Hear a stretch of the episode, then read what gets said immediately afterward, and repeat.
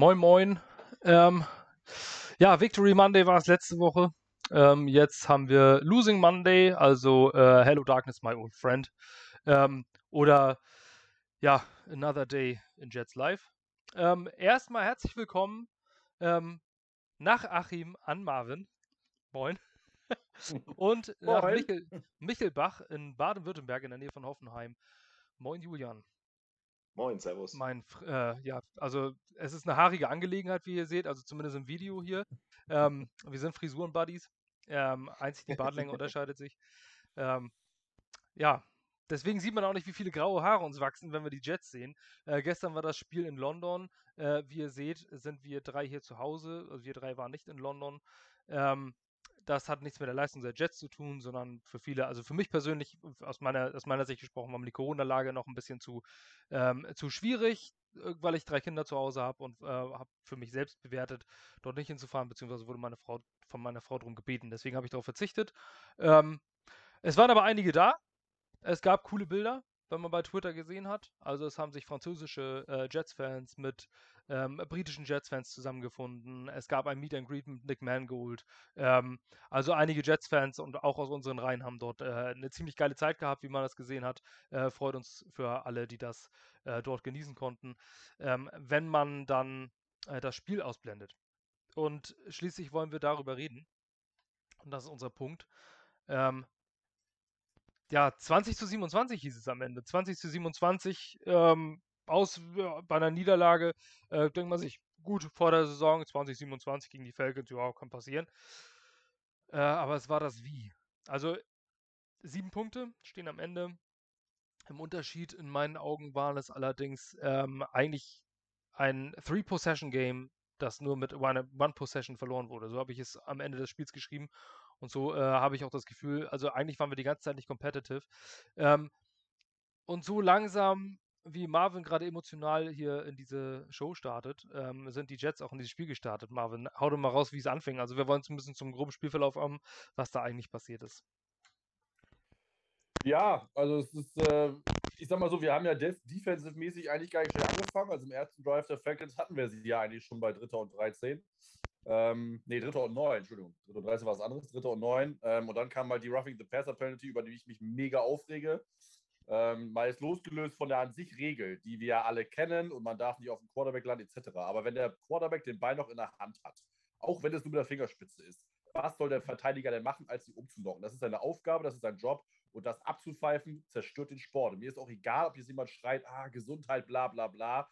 Das ist Football nochmal, mein Gott, ist Scheiß. Und mich kriegt das tierisch auf. Und ich bin gut, dass ich heute hier im Podcast sein kann, mich darüber aufregen kann, weil das geht mir richtig auf den Sack, diese scheiß Strafe.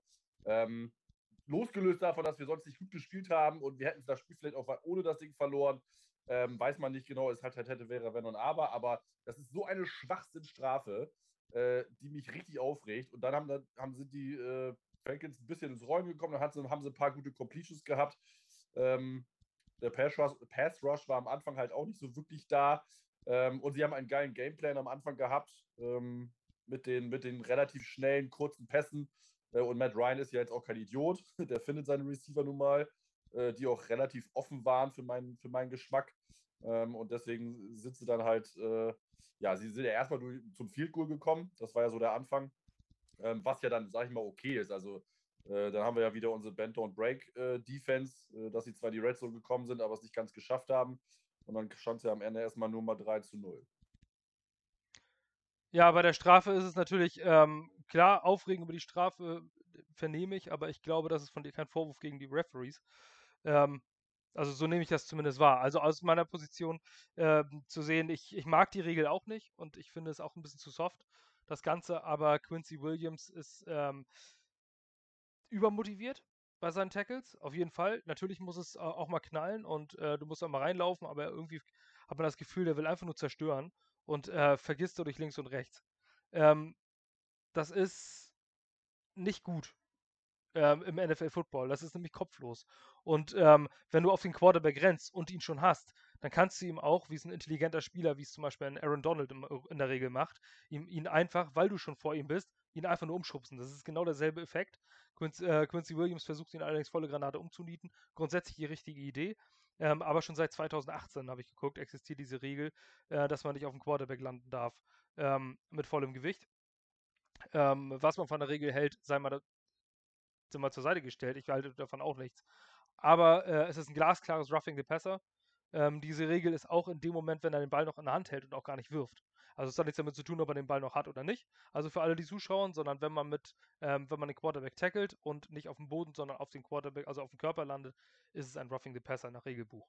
Ähm, deswegen ist das eine Penalty und ist in meinen Augen eine dumme Penalty von Quincy Williams, ähm, weil das Spieler wissen müssen. Ähm, es gibt Situationen, in denen du es nicht vermeiden kannst, aber er läuft da quasi volle Granate auf ihn zu und dann muss er auch wissen, was dann, was dann folgt. Also ist es in meinen Augen fehlender Football-IQ.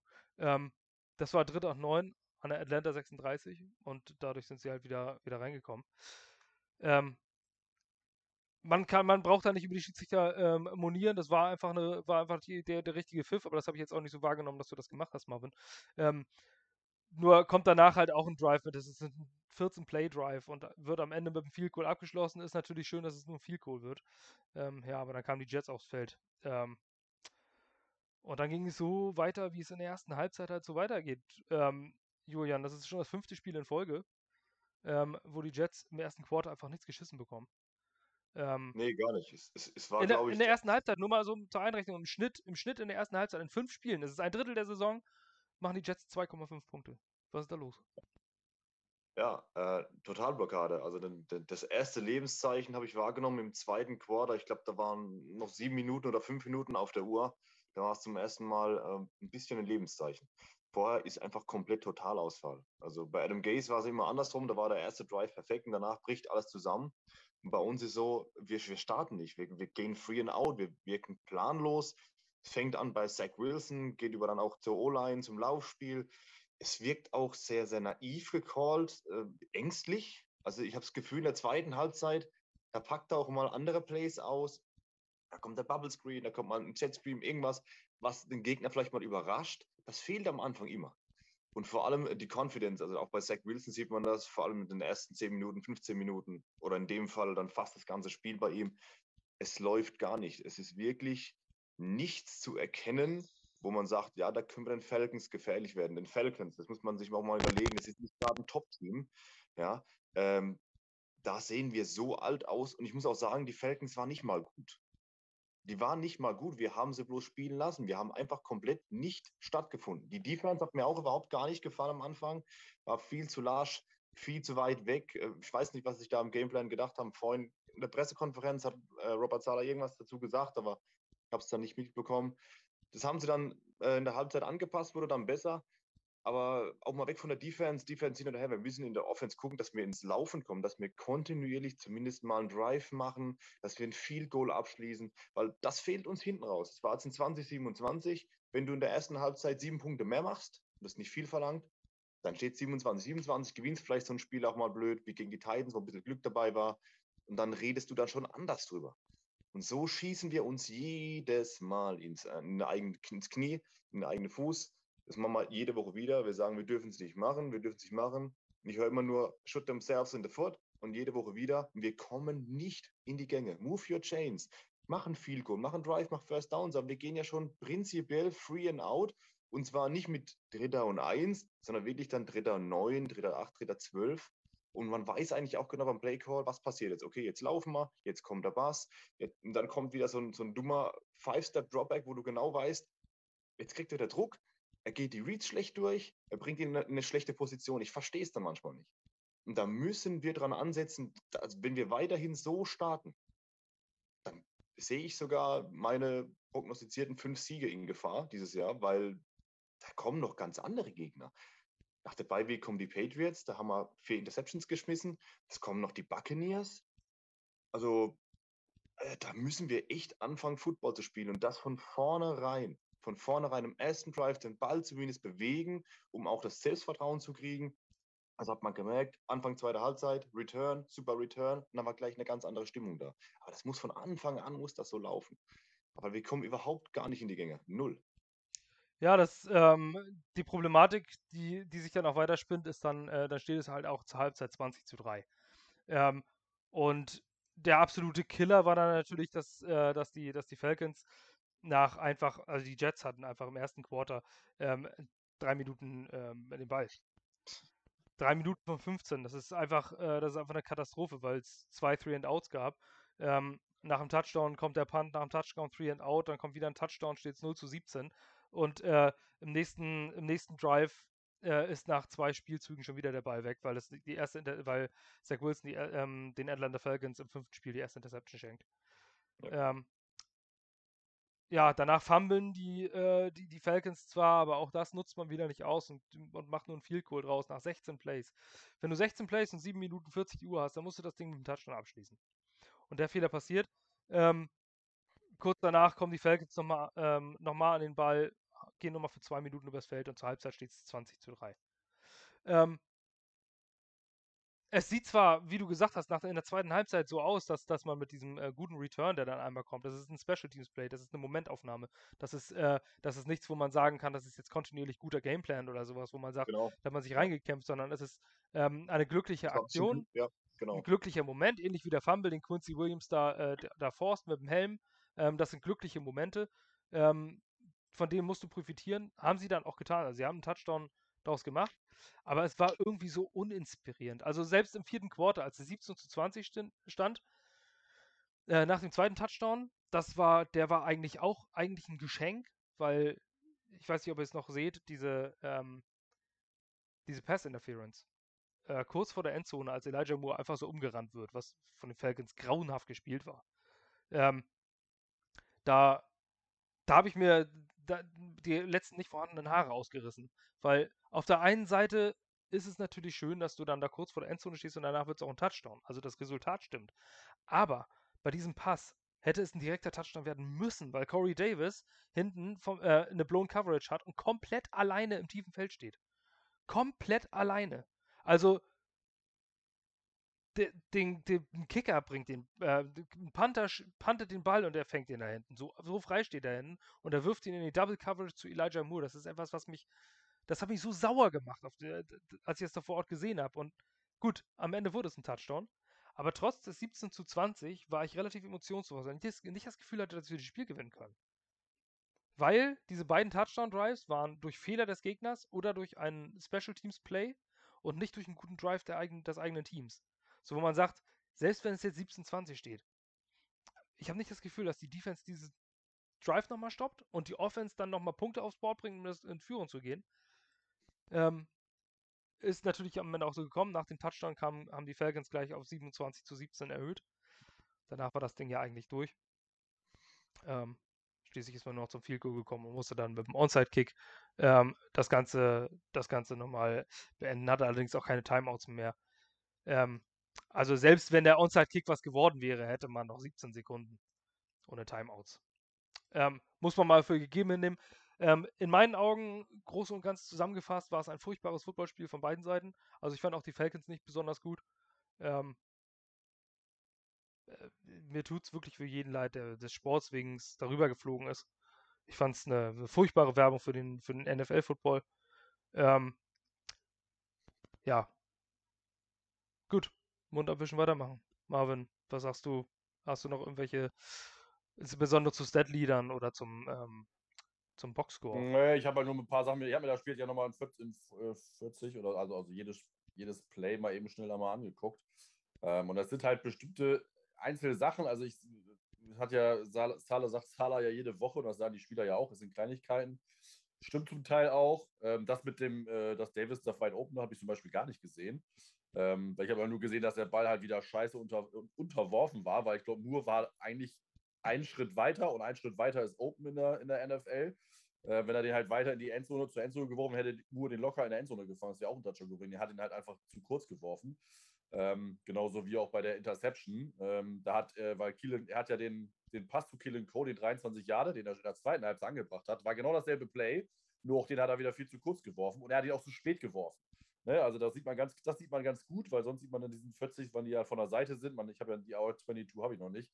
Gibt es ja noch nicht da. Ähm, da hat man das auch gesehen. Der war viel zu spät. Er guckt erst die ganze Zeit irgendwie links, ich weiß gar nicht, wie er da gesucht hat.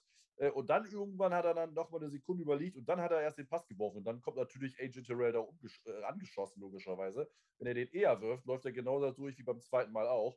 Und das sind immer die Kleinigkeiten. Also auch im ersten Drive um nochmal zurückzukommen, ist es so der erste Run, also auf First Down war es ein Run für fünf Yards, alles gut. So. Dann kommt Wilson mit einem persönlichen Run, gut, da muss er sliden, aber den Hit hat er wohl gemerkt, das wird er, glaube ich, nicht so häufig nochmal machen. Äh, kommt er an die zwei und dann geht es wieder los. Strafe. Also davon abgesehen, dass Crowder den Ball nicht fängt und den droppt, das ist ungewöhnlich, aber kann ja passieren. Aber dann hast du halt Strafe, illegal Shift und dann hast du halt Downverlust. So, das sind so Sachen, darf dir halt nicht passieren. Auch da könnte Wilson, glaube ich, viel mehr so ein bisschen seine, seine Athletik äh, nutzen und mal zum First Down laufen. Gab auch noch andere Situationen. Das ist einfach dieses intelligente Spiel, dass ich weiß, was, wann muss ich was machen. Und ich glaube schon, dass er das einfach lernen muss. Ähm, das muss ihm ein paar Mal vielleicht nochmal gezeigt werden. Ähm, und er das irgendwann besser und eine bessere Entscheidung trifft. Ähm, ich fand die O-Line gar nicht so schlecht. Die PFF ja auch. Also klar, ist das immer mal ein Thema. Ähm, aber die wurden ja alle halbwegs gut bewertet. Ähm, von daher, äh, das war schon okay. Ähm, wie gesagt, äh, was ich halt immer nicht so weiß, ist halt systemmäßig, sind die Receiver alle mit ihrem Job da, was, dass die alle ihre richtigen Routen laufen. Äh, hauptsächlich, glaube ich, liegt es wirklich an, an Wilson. Ob es jetzt ein System, Play-Calling-Thema ist, das, das mag, vermag ich nicht zu sagen. Äh, aber ja, also im Moment, äh, meiner Meinung nach, liegt es hauptsächlich äh, an Wilson ähm, und an halt allgemein am Team, dass sie halt äh, viel zu viel zu Larifari anfangen, äh, viel zu viele Strafen bekommen, also so beidseitig. Defense hat ja auch einige Strafen gekriegt. Ich meine, über Nathan Shepard haben wir uns ja schon ausgekotzt, äh, dass er bei, keine Ahnung, gefühlten 10 Snaps drei Strafen hinkriegt, ist auch ein äh, Kunststück. Ähm, und das sind so die Kleinigkeiten, die es halt, die es halt nerven. Und zum Beispiel beim kritischen Punkt bei 3 und 13 keine Ahnung, was man da sich gedacht hat, dass man äh, Sakirs da irgendwie, keine Ahnung, 20 Yards Platz lässt, damit er auch ja das First Down erreicht. Wenn du das stoppst, hast du alle Zeit und alle Chancen der Welt, das Spiel noch zu gewinnen. Also das sind halt, es sind immer Nuancen und du hast selber gesagt, Falcons war im ersten, in der ersten Halbzeit war das ein gutes Game, Gameplay, ein guter, guter Spielzug. Die kurzen, schnellen Pässe, im zweiten, in der zweiten Halbzeit war es gar nichts. Also erstmal hatten sie den Fumble, dann haben wir die äh, gleich relativ schnell gestoppt und dann war es da eigentlich dran. Und dann ist es wieder der eine Fehler, dass die Safeties bei dem, äh, nach dem Touchdown schon genau, die stehen ja schon eng und Kyle Pitts läuft den hinten im Rücken, trotzdem in der Mitte und macht dann den Bass. Und das sind diese Kleinigkeiten, diese großen Dinger, die es am Ende entschieden haben. Wenn du das auch abstellst, wirklich abstellen kannst, dann glaube ich, dann sieht das alles anders aus. Weil sonst hast du immer ganz gute Momente für auch einzelne Spieler und das muss halt einfach zusammenpassen. Ist halt die Frage, ob das jemals zusammenpassen wird. Aber doch habe ich die Hoffnung, dass es klappt und dann werden wir auch Spiele gewinnen. Ja, also Fakt ist natürlich auch, dass es ein äh, absolutes Talent-Mismatch ist, was da, äh, was da stattgefunden hat. Ähm, gerade was die Linebacker angeht bei den Jets, abgesehen von CJ Mosley, der aber erneut ein, naja, der Coverage, ob der da nun steht oder Hamburg Welt Spaten, um da kannst du auch Avery Williamson hinstellen, aber da kommen wir gleich nochmal zu. Ähm, was, äh, was auch die Safeties angeht, hast du mit Ashton Davis jemanden, der nach Verletzung wieder zurückgekehrt ist. Äh, Third-Round-Pick, meine ich, ne, vor zwei Jahren. Ähm, der bisher wirklich absolut ähm, überhaupt nicht den, den, Erwartungen gerecht wird. Ähm, und ein Jared Wilson, der eigentlich ein Practice Squad Guy ist. Das ist natürlich auch ein enormes Mismatch gegen den Fourth Overall äh, First Round äh, Tight End. Ähm, vom Talentlevel her schon alleine. Ja, bei, den, bei dem ähm, vom Spiel her haben wir das Ergebnis natürlich jetzt noch als 27 zu 20 vom ähm, Boxscore, um das einmal äh, für euch in Relation zu setzen. Man hat mit sieben Punkten Abstand verloren, aber die Zahlen sagen eigentlich, dass man mit 30 Punkten Abstand verloren hat. Ähm, Total Plays, ähm, 75 Plays für die Falcons, 52 für die Jets. Ähm, die Falcons 450 Yards overall, die Jets 230. Ähm, Yards per Play lagen die Falcons bei 6,0 und die Jets bei 4,4. Äh, die Falcons haben einen Drive mehr, haben ähm, bei den Rushing Yards 108 Yards, zu 64 bei den Jets und äh, Pass Yards 342 auf Seiten der Falcons und 166 auf Seiten der Jets. Ähm, das ist halt dementsprechend dann halt auch nur die Hälfte. Zach Wilson mit einer Statline von 19 von 32 Pässen, 192 Yards, ohne Touchdown bei einer Deception. Ähm, da sind wieder viele Pass-Yards ganz am Ende gekommen. da wo der Gegner halt wieder aufgemacht hat. Ähm, ja, es gab insgesamt 31 ähm, Pässe und nur 18 Läufe, wovon einer von Zach Wilson war, also 17. Ähm, Statleader bei den, ähm, bei den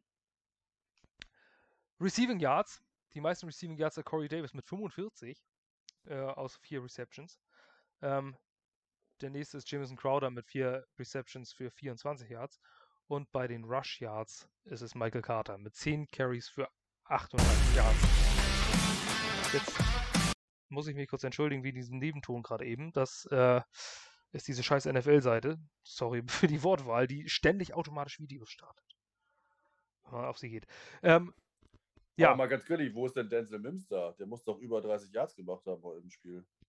Ja, aber er hat ja nur zwei Bälle gefangen, ne? Ach so, wer ist 33 so, Yards, zwei Catches. Catches. Ah, 33, ja, okay.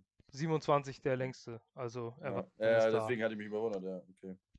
So viel zum Boxscore. Ähm, ja, wir wollen zu den Topics gehen. Also, wie gesagt, das Spiel ist verloren gegangen. Man hatte, äh, man war zwar zwischenzeitlich mit einem Score dran, aber ich glaube, auch von euch würde mir jetzt jeder zustimmen, dass man nicht das Gefühl hatte, dass wir die Spiele auch gewinnen können. Oder hat das jemand anders zu dem Zeitpunkt gesehen? Ich habe so gehofft, gehofft, ja, aber naja. Müsste ich lügen. ja, genau. Ähm, vielleicht äh, vielleicht gibt es natürlich draußen auch jemanden, der das, ähm, der das noch erwartet hat, aber ich, irgendwie war das, waren die Zeichen eindeutig. Ähm, kommen wir zu den Topics und ich habe hier, das, das würde ich jetzt allerdings als erstes, weil das zum, zum äh, Spielablauf besser passt, ähm, einwerfen und zwar zwei Pass-Touchdowns von den, ähm, von den Atlanta Falcons. Wenn man sich die Stats anguckt, ähm, sind diese zwei Pass-Touchdowns, waren das insgesamt auch nur zwei? Ja, tatsächlich. Ähm, guckt man sich immer die, die Liste an und fragt äh, und guckt, wer hat diesen Touchdown zugelassen. Die gute Nachricht, äh, auch nach fünf Spielen haben die Jets Cornerbacks keinen einzigen Pass-Touchdown zugelassen. Ähm, die schlechte Nachricht, zwei Pass-Touchdowns wurden zugelassen von Defensive Linemen. Wie kann das überhaupt passieren? Also das ist, ich, wenn ihr den ersten Touchdown noch drauf habt, ähm, da geht John Franklin Myers auch offensichtlich nach im Spielzug in Man-Coverage gegen Kyle Pitts. Das hat What äh, Salah eben in der fuck? Pressekonferenz erklärt. Äh, da haben sie wohl ein Runplay gecallt und da haben sie ihn wohl erwischt. War seine Aussage. Ob das so ist, weiß man nicht, aber äh, das war seine Erklärung dafür, dass sie wohl auf den Run gespielt haben und dann musste er da wohl irgendwo hinrennen. Äh, das war wohl. Beim zweiten äh, hat er, das habe ich leider nicht mehr mitgekriegt. Da hat er nur irgendwas gesagt von wegen, ja, wenn es klappt, äh, ist man der Genie, wenn nicht, bist du halt der Idiot, so nach dem Motto. Ähm, weil ich glaube, äh, JFM mit dem Pitts war der erste, ne? Mhm, ganz genau. Ja, genau. Da wurde er wohl, hat er wohl ein Runplay gecallt oder hat Ulbrich ein Runplay gecallt und da haben die Falcons ihn wohl erwischt, haben sie wohl nicht mit gerechnet. Ähm, und beim zweiten, das, den zweiten habe ich gar nicht mehr im Kopf, welcher, wer das dann in Coverage war, aber äh, das, da hat er sich wohl irgendwas bei gedacht. Aber der erste war wohl Fehler. Ja, gut. Halt einfach falsch. Das ist Outcoaching, aber trotzdem muss da doch irgendwo, ja. äh, irgendwo noch ein tiefer Safety wenigstens als mögliche Unterstützung stehen. Aber das war ja 1 zu 1 Man-Coverage, John Franklin ja. Myers gegen Kyle Pitts. Also das ja. ist bei bestem Willen, das ist schlechtes Coaching. ähm, ja, und Bryce Huff war der Zweite, der jetzt einen zugelassenen Touchdown auf seiner Liste hat. Mir tun die Jungs leid, weil das steht in ihren Statsheets und das darf man Defensive Lineman einfach nicht anlassen ähm, einen zugelassenen Pass-Touchdown in Coverage. Ja. Ja, das ist halt nicht deren Aufgabe. Aber gut, das ist zumindest eine Erklärung, aber man muss dann irgendwas in der Hinterhand haben ähm, oder jemand auf dem Feld haben, der äh, Pass, Pass, Pass ruft und dann ähm, muss da irgendjemand von den, von den, in der Flat noch eine andere äh, Responsibility haben als nur der Defensive Lineman. Das kann nicht, äh, das darf nicht passieren, dass du dich so leicht auscoachen lässt. Und man muss ja auch überlegen, auf der anderen Seite steht jetzt nicht irgendwie äh, ein Vic Fangio oder, äh, oder Bill Belichick oder irgendjemand, der, oder Andy Reid, die schon Ewigkeiten in dieser Liga coachen, sondern da stand Arthur Smith, auch ein Rookie-Head Coach, der das Offensive Play Calling macht. Ähm, und vor der, ich meine, vor dem Spiel war eigentlich jedem bewusst, dass man Kyle Pitts containen muss, dass du Kyle Pitts aus dem Spiel nehmen musst, weil man sonst eigentlich, weil die sonst eigentlich keinen haben und der macht das Spiel seiner Karriere. Mag an Execution liegen. Aber für mich wirkte das wie ein miserabler Gameplan. Und das zweite Topic, was ich hier gleich habe, also dass wir in die Defensive Line haben wir zumindest halb aufgelöst, ähm, ist, dass dieser erneut schlechte Start und das, was Julia noch gesagt hatte, ähm, mit diesem, ja, dass man das Gefühl hat, ähm, man startet irgendwie aus dem Startblock beim 100-Meter-Rennen äh, und hat vergessen, seine Schuhe anzuziehen. Ähm, muss erstmal muss erstmal wieder in der Kabine sich Schuhe anziehen und dann kann man langsam starten. Die anderen sind schon alle im Ziel. Ähm, zwei, äh, eine Woche hatte man jetzt Zeit, man ist nach London geflogen. Man braucht keine Ausreden suchen, der Gegner hatte dasselbe. Und es ist das fünfte Mal in Folge, dass man wirklich erbärmlich in das Spiel startet. Ähm, muss der Coaching-Staff sich hinterfragen? Ich persönlich hinterfrage den Coaching-Staff noch nicht, weil ich das nach fünf Spielen mit einem Rookie albern finde, bereits Köpfe zu fordern oder sonstiges. Das finde ich absoluten Quatsch. Ähm, aber muss der Coaching-Staff sich hinterfragen, ob er alles so richtig macht? ob man dieses Team richtig einstellt. In meinen Augen ist das nämlich ein Einstellungsproblem, Julian. Ja, absolut. Also Köpfe fordern ist gar keine Option. Also nach fünf Spielen, Rookie Head Coach, Rookie Coordinator, das ist gar kein Thema. Aber natürlich müssen sie da intern jetzt nicht nur normalen Gameplan besprechen oder auflegen, sondern wirklich mal auch kritisch hinterfragen, weil es kann nicht sein, dass du in der NFL so, so extrem schlecht immer wieder reinstartest. Es ist nicht ein Spiel und nicht zwei und sind dann auch nicht mal verschiedene Sachen. Es ist ja ein Komplettausfall ist ja ein Komplettausfall. Das Running Game ist dann auch nicht, äh, dass man den Gegner jetzt erdrückt, dann sagt, dann komm, lauf eine Viertelstunde. Nein, das Passspiel funktioniert überhaupt nicht. Zach Wilson spielt dann natürlich auch eine Rolle. Der hat unterirdisch gespielt, das muss man sagen. Aber wie gesagt, auch die Play Calls. Und da muss man sich dann mal in der Frage, auch als Coaches, sollte man da vielleicht mal einen anderen Weg gehen, was anderes probieren, um es den Spielern an, einfacher zu machen oder andere Optionen zu geben, weil so wie es jetzt läuft, funktioniert es ja, sieht man ja, überhaupt gar nicht. Und äh, so kann es ja nicht weitergehen. Da muss sich dringend was ändern. Man muss was in der Frage. Das heißt jetzt nicht, dass wir jetzt komplett alles umstellen müssen. Aber man sieht ja in der Halbzeit, die Adjustments, wenn die gemacht werden, sind wir ein anderes Team. Meistens. Das heißt, irgendwas funktioniert ja dann. Und das muss ja wohl auch möglich sein, dass man in der ersten Halbzeit oder auch im ersten Viertel ein Lebenszeichen von sich gibt. Das erwartet keiner von uns hier zwei Drives und zwei Touchdowns. Ja, dass zumindest mal ein 50, 60 Jahre zurückgelegt werden, ein Field Goal oder bevor man zumindest pandet, mal in der gegnerischen Hälfte ist. Ja, wir kommen ja nicht mal über einen First Down da muss man auf jeden Fall kritisch hinterfragen und da kann man auch keine Ausreden gelten lassen. Hier Rookie Head Coach, Rookie Coordinator oder Rookie Quarterback, alles schön und gut, da sind auch immer wieder Schmerzen dabei, aber das ist die National Football League, verdammt mal, verdammt nochmal beste Football-Liga der Welt. Da kannst du nicht mit so, mit so mit so einem Mist anfangen und dich so präsentieren. Das funktioniert nicht. Da zählen die Ausreden nicht. Andere Teams haben auch Rookies. Andere Teams haben auch bei den Falcons, Arthur Smith, ja. Ja, da war das auch nicht der Fall. Wenn das einmal ist, wenn das zweimal ist, okay, aber das war jetzt das fünfte Spiel in Folge, dass wir einfach aussehen wie ein Team aus, aus, aus der GFL, ohne jemandem zu nahe zu treten, ja, muss sich unbedingt ändern, da muss sich sehr, sehr kritisch hinterfragt werden, absolut, weil es, es, es, sieht man ja auch an der Entwicklung von Zach Wilson, dass es ihm schadet. Er wird von Spiel zu Spiel schlechter. Er war in dem Spiel so dermaßen unakkurat, das Ballplacement war so so schlecht, das habe ich von ihm noch nie so gesehen. Das habe ich jetzt auch noch mal gesehen, wo ich mir das Spiel nochmal angeguckt habe, 40 Minuten. Ähm, ich habe am Anfang gedacht, es war nur das Play Calling, das ganze Spiel auch. Zach Wilson war unterirdisch. Er hat seine Reads, er ging so langsam durch die Reads, er hing an Corey Davis. Er hat offene Receiver nicht gesehen. Er hat den Checkdown erst dann genommen, wenn eine Viertelstunde rum war, dann schmeißt er den Checkdown. Natürlich kriegt der Running Back oder auch Crowder dann an der Außenlinie einen mit, weil es dann knallt ohne Ende. Also Zach Wilson hat mich sehr, sehr enttäuscht. Er war sehr nervös, glaube ich. Ähm, was so unakkurat habe ich noch nie gesehen. Ich habe schon lange keinen NFL-Quarterback mehr gesehen, der so Gurkendinger schmeißt, schmeißt die Bälle auf den Boden. Ähm, also man sieht, so ähnlich wie bei Sam Darnold, dieses Vertrauen, was so in den ersten ein, zwei Spielen dann alles aber noch aufgeblitzt ist oder am dritten Spiel mal noch, er wirkt immer zunehmend nervöser. Und da müssen wir jetzt aufpassen, dass sich das nicht etabliert wie bei Sam Darnold, dass du dann irgendwann machen kannst, was du willst, aber diese Grundnervosität immer da ist. Es ist ganz, ganz gefährlich, weil die O-Line war es nicht. Die O-Line stand. Die Routen von den Receivern haben auch gepasst. Wie oft stand Corey Davis offen da, wie Crowder offen da stand oder der Running Back da stand. Ich habe das in der Wiederholung, sieht man das dann nochmal etwas besser. Die Receiver sind gut gelaufen. Wir haben gute Receiver. Klar, natürlich haben die auch manchmal Hände aus Steine, liegt vielleicht auch ein bisschen an Nervosität, aber das Spiel, wenn Zach Wilson nur gutes Rookie-Spiel macht, hat er über 300 Yards. Locker. Auf jeden Fall. Auf jeden Fall. Ähm, und genau das, was du sagst, also das, äh, das zeigen auch die ähm, Advanced Metrics.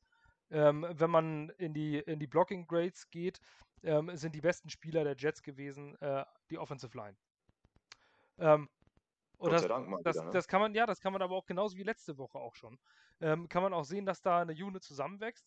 Und normalerweise, wenn die Offensive Line gut ist und die Defensive Line ähm, hat gefühlt wenig Pressure, keine Sex gemacht, hat aber trotzdem relativ viel. Nee, falsch. Hat keine Sex produziert, aber trotzdem war Pressure da. Ähm, wenn du in den Trenches musst du eigentlich dieses Spiel gewinnen und das passierte hier nicht. Ähm, das war in meinen Augen ein Quarterback-Problem und auch ein Gameplanning-Problem. Ja. Ähm, denn du hast hier äh, in der Offensive Line Elijah Vera Tucker, das zweite Spiel in Folge, 39 ähm, Pass-Snaps ohne eine einzige zugelassene Pressure. Ähm, ein wirklich, wirklich verdammt guter Wert. Ähm, ich habe ihn dann, nicht einmal gesehen, das ist ein gutes Zeichen. Ne? Auf jeden Fall, gerade als Inside Guard gegen Ray Jarrett. Ähm, dann hast du Conor McGovern, nur einen einzigen QB Hurry zugelassen, 79,6 PFF Grade. Ähm, dann hast du einen George Fant als Left Tackle, nur zwei QB Hurries. Ähm, und äh, keinen Sack zugelassen, sonst gar nichts, also nur zwei Pressures. Ähm, Greg Van Roten, auch ein wirklich gutes Spiel gemacht, nur äh, ein QB-Hit, ähm, kein Sack zugelassen, drei Pressures insgesamt ähm, bei 39 Snaps, wo er hauptsächlich gegen Grady Jarrett steht. Grady Jarrett ist zweifach Pro Bowler und einer der besten Defensive Linemen der NFL. Ähm, kann man drei Pressures aus 39 Pass Snaps definitiv äh, als guten Wert sehen. Greg Van Roten hat ein gutes Spiel gemacht. Der Schwächste war Morgan Moses auf Right Tackle, der unteren Durchschnitt gespielt hat, sechs Pressures zugelassen, aber kein Sack. Ähm, passiert mal. Ähm, ja, also man sieht, die Offensive Line war definitiv nicht das Problem.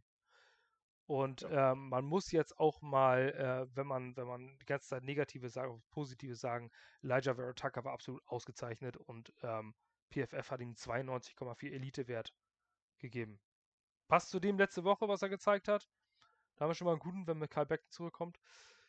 Ja, dann sagt man normalerweise, wenn die Offensive Line funktioniert, dann gewinnst du wieder so ein Spiel, aber c'est la vie. So nicht, nee. Ähm, Marvin. Elijah Vera Tucker, einer von denen, die auf die besonders achtest. Bist du sehr glücklich darüber, dass es jetzt zwei Spiele in Folge so, wirklich so aussieht, als hätten wir da ähm, die linke Seite set? Äh, ja, sehr. Also ich habe das, äh, ich sehe das im Spiel immer nicht so wirklich, aber wie Julian schon sagte, äh, wenn, wenn einem gar nicht auffällt, dann kann er nicht so schlecht gewesen sein. Ähm, und das, die Zahlen bestätigen es ja auch. Ähm, also ist natürlich mega, äh, wenn man jetzt in zwei Spielen nicht einen Pressure zulässt, äh, bei äh, über 70 Snaps. Ähm, das ist schon wirklich, äh, schon wirklich gut, gerade als Rookie, ohne wirklich ein Trainingscamp. Er war ja die ganze Zeit verletzt.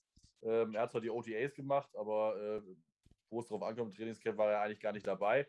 Ähm, das hat man, glaube ich, in den ersten zwei, drei Spielen gemerkt. Ähm, aber jetzt hat er wohl seinen, seinen, seinen seinen Platz da gefunden, sage ich mal. Und äh, das ist natürlich wichtig. Ne? Also wir müssen dann natürlich mal gucken, wie sich das dann entwickelt, wenn Beckton wieder da ist und ob der auch mal fit bleibt.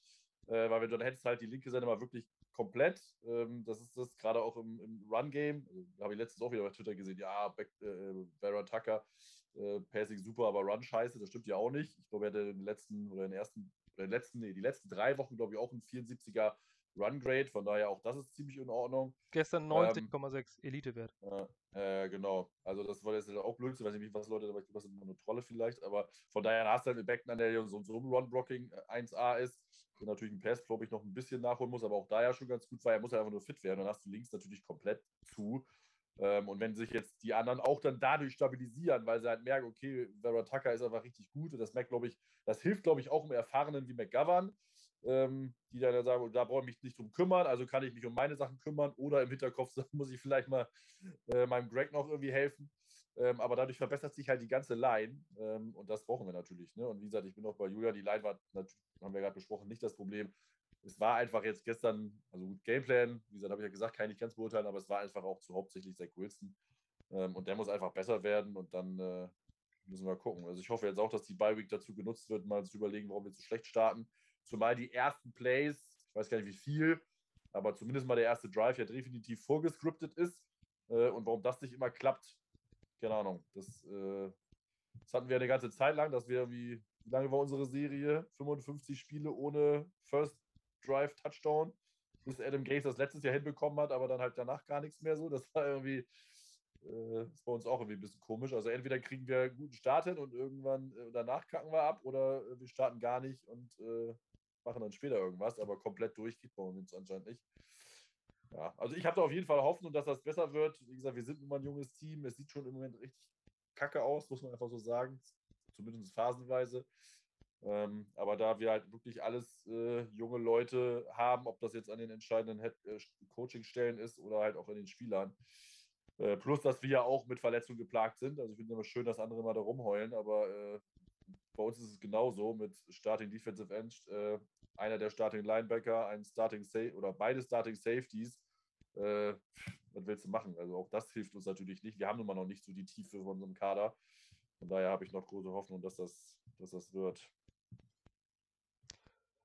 Ja, ähm, das war zur Offensive Line. Also auf jeden Fall haben wir da ganz gute Erfahrungen ähm, die letzten beiden Spiele gemacht, was ja schon mal ganz positiv ist. Äh, ein weiteres, also zumindest äh, am Rande Offensive Line Thema. Ähm, während des Spiels ähm, ist Mackay Beckton einer aus der jüngeren Generation, der offensichtlich noch nicht gelernt hat, dass man als ähm, Mensch, in der Öffentlich äh, der in der Öffentlichkeit steht, ähm, sein äh, Twitter vielleicht mal ähm, kontrolliert oder beziehungsweise äh, dass man das Twittern einfach mal sein lässt für die Zeit der aktiven Karriere. Ähm, aber wir wollen über den Inhalt sprechen. Der sitzt nämlich zu Hause auf dem Sofa, sieht dieses Spiel im Fernsehen und nimmt das vielleicht mal selber wahr, weil äh, er war ja letztes Jahr jemand, der sagte, ähm, die, die, die uns nicht supporten, sind Fake-Ass-Fans und sonst was. Ähm, was ich persönlich ein bisschen frech fand, aber das ist ja äh, abgehakt, das Ganze. Ähm, sagt dann Unleash Mims. Ausrufezeichen. Twitter das während des Spiels. Ähm, die Frage ist jetzt, ist das irgendwie Dysfunktion äh, in der Kommunikation zwischen Coaches und Spielern? Ähm, ist das eine äh, Undiszipliniertheit? Ist das eine zugelassene Meinungsäußerung? Ähm, und was soll der Inhalt eigentlich aussagen? Julian, du schüttelst schon mit dem Kopf. Was ähm, ist das für ja. dich, für dich äh, mehr oder weniger eine Aussage, die dahinter steckt? Oder oder was, äh, was ich glaube, das war einfach, ich glaube, das war einfach gar nicht groß nachgedacht. Das war eine ziemlich naive Aussage, ohne ähm, zu bedenken, was da noch mit dranhängt und wer das alles mitliest. Ich glaube, das war einfach so ein, ja, Unleash Mims, der kann es rumreißen, ist ein super Receiver so, eher so als vielleicht äh, wie eine Anfeuerung, ähm, nicht mal als Kritik an die Coaches gemeint, weiß man nicht. Und deswegen sollte man solche Tweets unterlassen, vor allem als aktiver Spieler, weil das kann immer auch falsch interpretiert werden. Ja, wer hat es vielleicht ganz nett gemeint, hier bringen Mims rein, war später auch auf dem Feld, der hilft uns vielleicht. Es kann aber auch als Kritik gesehen werden ähm, von einem Zweitjahrspieler an die Coaches. Und deswegen sollten manche einfach vielleicht Twitter abschalten oder äh, es einfach mal bleiben lassen. Es ist, sowas kann ganz böse nach hinten losgehen, vor allem wenn dein Team so dasteht, wie es aktuell steht und die Kritik lauter wird.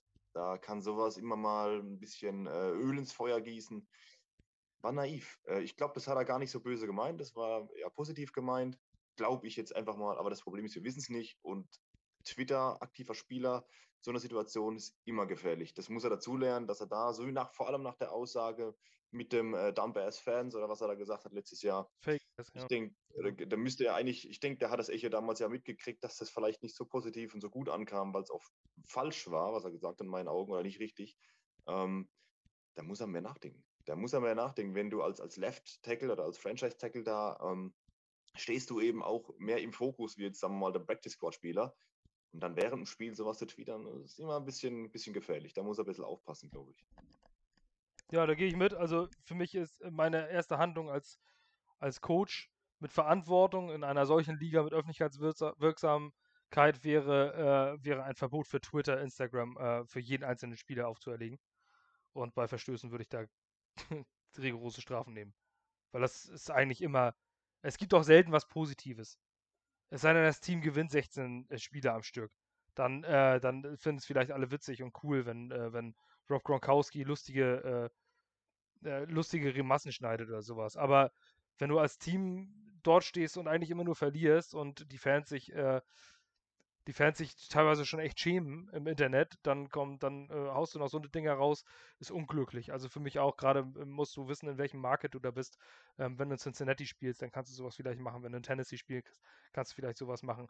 Ähm, aber du kannst sowas nicht im riesigen Medienmarkt wie in New York machen, da wo jeder jeden einzelnen Stein umdreht und versucht, äh, zwischen jeder Zeile irgendetwas zu lesen.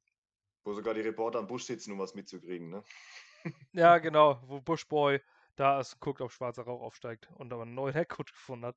ähm, Marvin, ähm, aber wir wollen über, noch kurz über den Inhalt sprechen. Unleash Mims ähm, hat er geschrieben. Ähm, Mims wurde kurz unleashed. Ähm, hat dann auch Bälle gefangen, also zwei Stück hatten wir ja vorhin äh, zumindest schon mal als Punkt. Ist eine Offense vom Wert bei PFF der zweitbeste offensive Spieler mit 84,7 Wert. Allerdings auch nur ein kleines Sample Size mit 8 Target.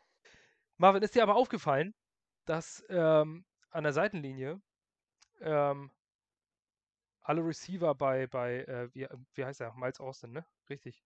Oder? Unser Receiver-Coach? Ja, Miles Austin. Miles ja. Austin. Mhm.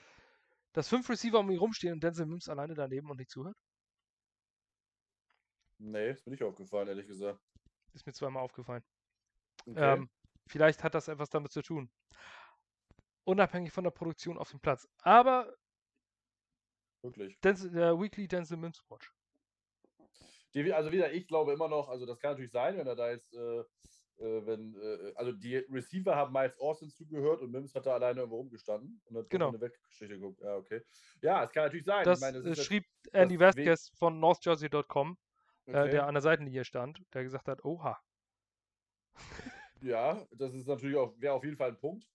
Ähm, kann man natürlich als Coach nicht so sagen, weil äh, dann ist das ein Coach, ist halt auch ein Coaches. Also wenn ich, ich bin jetzt ja auch eine Führungskraft auf meiner, in meiner privaten Arbeit. So, und wenn bei mir jemand nicht zuhört äh, oder nicht das macht, was ich sage oder wie auch immer, dann ist das halt ein Führungsproblem. Also Punkt Ende aus. So, das könnte er natürlich schwer zu, äh, zugeben. Ähm, mach, würde natürlich einen Sinn machen, aber ganz ehrlich, dann musst du den halt wegtreten. Äh, wegtreten ist auch geil. Weg, weg, äh, wegtraden, so rum. Oh, immer diese Sport Kombination, ne? wegtreten, Boah, ey, das ist echt schlimm mit diesem deutsch-englischen äh, Zusammensetzen hier. Ähm, dann musste ihn halt traden oder äh, äh, weggeben. Und es gab ja angeblich Angebote, die wir alle abgelehnt haben. Wenn es halt wirklich so ist, dass er halt einfach nicht zuhört, dass ihm das irgendwie egal ist oder er nicht so wirklich Bock drauf hat. Ich habe den anderen, anderen Eindruck gehabt, auch jetzt aus seiner ähm, Pressekonferenz, wo er ja äh, hin durfte, was ja für einen äh, siebten Right Receiver in der Depth jetzt auch nicht so ganz äh, äh, selbstverständlich ist, ähm, dass man auf dem Podium darf und da äh, reden darf. Ähm, und wie gesagt, sportlich gesehen ist das halt schon fragwürdig, dass er nicht wirklich die Chance bekommt, weil er fängt die Dinger ja auch. Also ich meine, er hatte gestern drei Targets, er hat zwei Bälle gefangen für halt 33 Yards, ist jetzt auch nicht so schlecht. Ähm, und äh, hat dann jetzt, also er hat jetzt insgesamt vier Targets gehabt, drei Catches für 73 Yards oder so, ich denke 74, also ist schon okay. Und dafür ist es halt für mich nicht erklärbar. Aber wenn er natürlich nicht hört oder nicht zuhört oder es ihm egal ist, dann ist es natürlich ein anderer Schnack. Aber ganz ehrlich, dann schmeiße ich den raus, dann cutte ich den oder ich trade ihn halt weg. Also wie gesagt, diese, diese Story halt immer weiter zu lassen und dann noch zu sagen, ja, er kennt noch nicht alle äh, Positionen und er kommt noch und so. Wenn er da nicht zuhört, dann kommt er da nirgends, dann kommt er da gar nicht hin. So, dann weißt du doch, dass das nichts wird. Aber sportlich gesehen sehe ich es halt trotzdem immer noch sehr fraglich, dass er halt äh, nicht so viele Chancen bekommt. Aber es ist auf jeden Fall eine interessante, interessante Beobachtung. Auf jeden Fall ist es ein Spieler, wo ich das Gefühl habe, ähm, wenn, wenn es Big Play geben muss, dann ist er da. Und ähm, da muss man es vielleicht nochmal versuchen. Aber äh, selbstverständlich kannst du ja als Coach auch nicht auf der Nase rumtanzen lassen. Kann natürlich auch eine Momentaufnahme gewesen sein, dass, äh, dass er jetzt vielleicht gerade woanders äh, hingehen wer sich seinen Fuß ver verarzten oder sonst was. Ähm, also das erzählt vielleicht auch wieder nicht die ganze Geschichte. Ähm, aber wäre vielleicht so ein Ansatz einer Erklärung, dass er vielleicht la zu lazy ist oder ähm, ja, irgendwas irgendwo der, na, woanders der Wurm drin ist als in seiner sportlichen Leistung. Ja, ich denke, wir Ähm, sind halt auch nicht immer dabei. Ne? Wenn wir jetzt vergleichen mit Adam Gase, da kam ja jede Information sofort an alle Reporter raus. Das haben wir jetzt in den letzten Monaten gelernt. Bei Joe Douglas und, und, und Salah ist das ein bisschen anders. Da wird sehr viel auch intern behandelt und es kommt nicht so viel raus. Deswegen wissen wir vielleicht auch ein paar Sachen nicht, was war oder was nicht war. Aber ich bin absolut dagegen, Denzel Mims zu traden. Das ist ein Top-Spieler. Sobald er auf dem, auf dem Feld steht, äh, macht er Catches und Yards, vor allem Yards after Catch. Er hilft seinem Quarterback. Es wäre doch ein absoluter Hohn, einen Zweitrunden-Pick wegzutraden. Wir, wir wissen, wie gesagt, nicht, was passiert ist, aber anscheinend war es nicht so schlimm, hätte er nicht gespielt. Wenn er spielt, produziert er immer. Und Right Receiver sind immer auch abhängig vom Quarterback. Und ich bin mir sicher, dass wir gestern auch einen 100-Yard-Receiver gehabt hätten, wenn Zach Wilson einen normalen und guten Tag gehabt hätte. Deswegen Denzel Mims, ich bin absolut froh, dass er bei uns ist. Und er muss meiner Meinung nach sportlich zumindest gesehen mehr Chancen kriegen, weil er im Vergleich zu Braxton, Braxton Berrios einfach mehr draus macht. Für mich ist es ein absoluter Playmaker. Also ich würde würd ihn gerne mehr sehen. Absolut.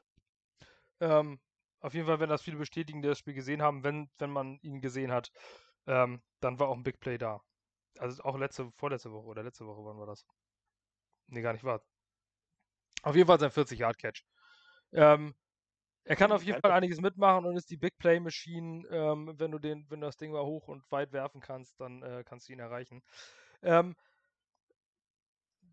es soll ja eigentlich nicht zu negativ werden, aber ich muss es trotzdem nochmal ansprechen. Ähm, weil äh, das für mich ein ganz, ganz großes Problem ist. Ähm, die, das, und zwar die, die Personal Usage, also wie Spieler in welchen Formen eingesetzt werden. Es ist natürlich immer so eine Sache für sich, wenn man als Außen, als Zuschauer da steht und sagt, hätte er mal so, hätte, hätte, hätte, hätte. Aber es fällt doch einfach auf, dass Ryan Griffin ein scheiß Spieler ist. Das muss, äh, das muss ja eigentlich jeder merken. Ähm, selbst, selbst wenn er dran ist, im Blocking ist er nicht gut, die Bälle fängt er nicht. Und, ähm, und dann sehe ich hier bei den Snaps, bei der Snap-Anzahl, Ryan Griffin in 51 Snaps auf dem Feld. Das sind 91 Prozent. Und auf der anderen Seite Elijah Moore in 23 Snaps. Das ist doch scheiße. Also, äh, da habe ich leider keine anderen Worte für. Das ist, das, das ist doch schon zum Scheitern vorstellen. Man, man sieht doch einfach, dass Ryan Griffin, wann hat er das? Hat er vor zwei Jahren irgendwie mal einen Touchdown gefahren, glaube ich. Und äh, dann hat er gleich eine Verlängerung von McKagan gekriegt, oder was war das? Ja, ja, 2019 hatte er fünf oder sechs Touchdowns. Ja. Da hat er Dinge aber auch gefangen, da war der auch gut. Also das war Ja. jetzt nicht nur, ne, aber warum auch immer jetzt, aber das, das lief ja auch, aber Aber nicht, tut mir leid, der ist kacke. ist. Und das, das sieht man Ja. auf dem Feld auch schon seit, schon seit letztem Jahr. Und, ähm, und dann steht er mehr als das Doppelte auf dem Feld als Elijah Moore.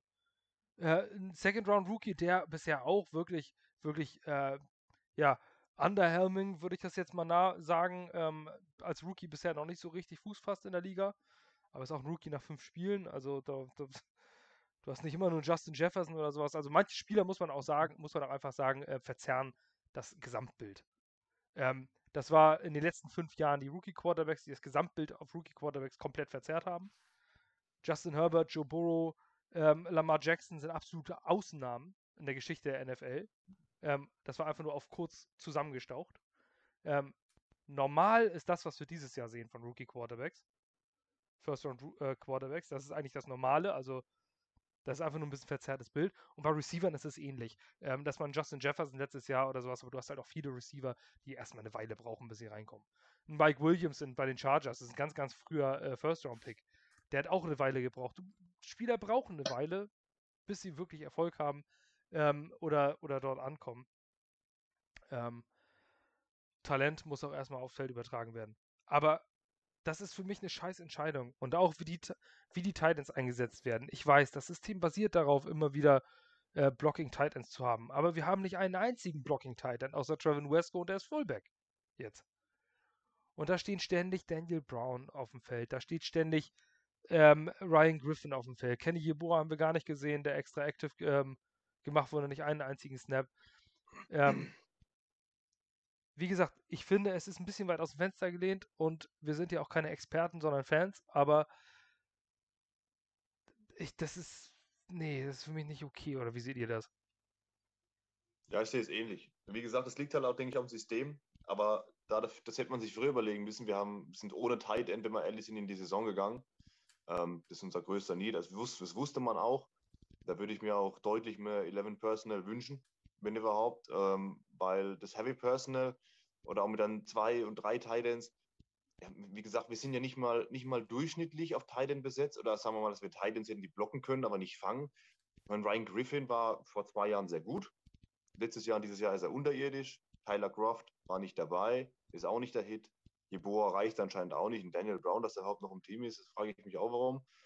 Dann musst du einfach auch als Koordinator einfach mal versuchen, umzustellen. So schwer wie es klingt, du hast dein System, ja, wenn du, wenn du siehst, es funktioniert nicht, du wirst aufgerieben, dann musst du dich doch punktuell anpassen. Das haben wir auch schon gesehen, da waren ein paar Spielzüge dabei, auch mit 11 Personal, und auf einmal lief die Karre andersrum. Das ist einfach, ja, ich denke, das System ist zwar auf Titan ausgelegt, aber das wussten wir alle, dass wir keine Titans haben. Das muss den Coaches auch klar gewesen sein, dass das äh, kein, kein, äh, kein Anker der Offensive sein kann. Wir haben da eben keine Top-Leute, weder beim Blocken noch beim, beim Catchen. Also das war ja offensichtlich. Kann ja keine Überraschung sein. Nee, zumal, ähm, also es stand häufig nur ein Titan auf dem Feld, also es war eigentlich immer Ryan Griffin. Äh, Runblock hat auch ganz vernünftig gemacht, aber im Passblock war er furchtbar. Also ähm, vor allem zwei Targets, ein Catch für vier Yards. Und das bei 91% der gespielten Snaps. Brauchst du nicht. Wirklich nicht. Ähm, ja, wollen wir hoffen, dass sich da noch was tut und dass Elijah Moore noch öfter äh, oder mal so langsam zumindest ähm, den Start hinbekommt, den Marvin sich erhofft hat vor der Saison. Nach fünf äh, Wochen sieht das ja, ja eher nicht so aus. Meine Prediction ist halt für eine Tonne, aber man muss auch mal was raushauen. Na, selbstverständlich. So es, ich, halt immer, ne? es war ja auch absolut nachvollziehbar, was du da gesagt hast, ja. aber nach fünf ja, Spielen sieht es auf jeden Fall nicht nach einer 1000-Jahr-Saison. Ich habe mich auch vom Hype mitreißen lassen, aber ich habe es auch wirklich geglaubt. Ich habe da wirklich geglaubt, nicht nur aufgrund des Hypes, sondern dass er halt einfach abbrennen wird, weil ich, ne, also Trainingscamp Report und einfach, weil ich wirklich geglaubt habe, dass mal Lafleur und Moore so ein Match made in heaven ist. Aber du hast halt recht, äh, nur 23 selbst und dafür so ein, so ein, so ein äh, langsamen Tight End, der auch nicht wirklich rennen kann spielt er da 51 Mal. Also wenn der halt 23 Mal auf dem Feld ist, weil er ein bisschen blocken muss und vielleicht ein paar Mal da in die Flat laufen soll, okay. Aber das muss halt, die, die Snap-Zahl muss halt umgekehrt sein. Und da frage ich mich halt schon. Und das ist ja das, was ich immer so ein bisschen, was ich mir von dem Coaching-Staff erhofft habe. Klar habe ich ein System. Das habe ich, glaube ich, auch mehrmals und ganz häufig schon auch äh, vor der Saison gesagt. Aber ich habe einfach gehofft, dass sie wissen, okay, mein Spieler kann das und das, mein System ist zwar so und so, aber ich passe es an den Spieler an, weil ich seine Stärken herausheben möchte.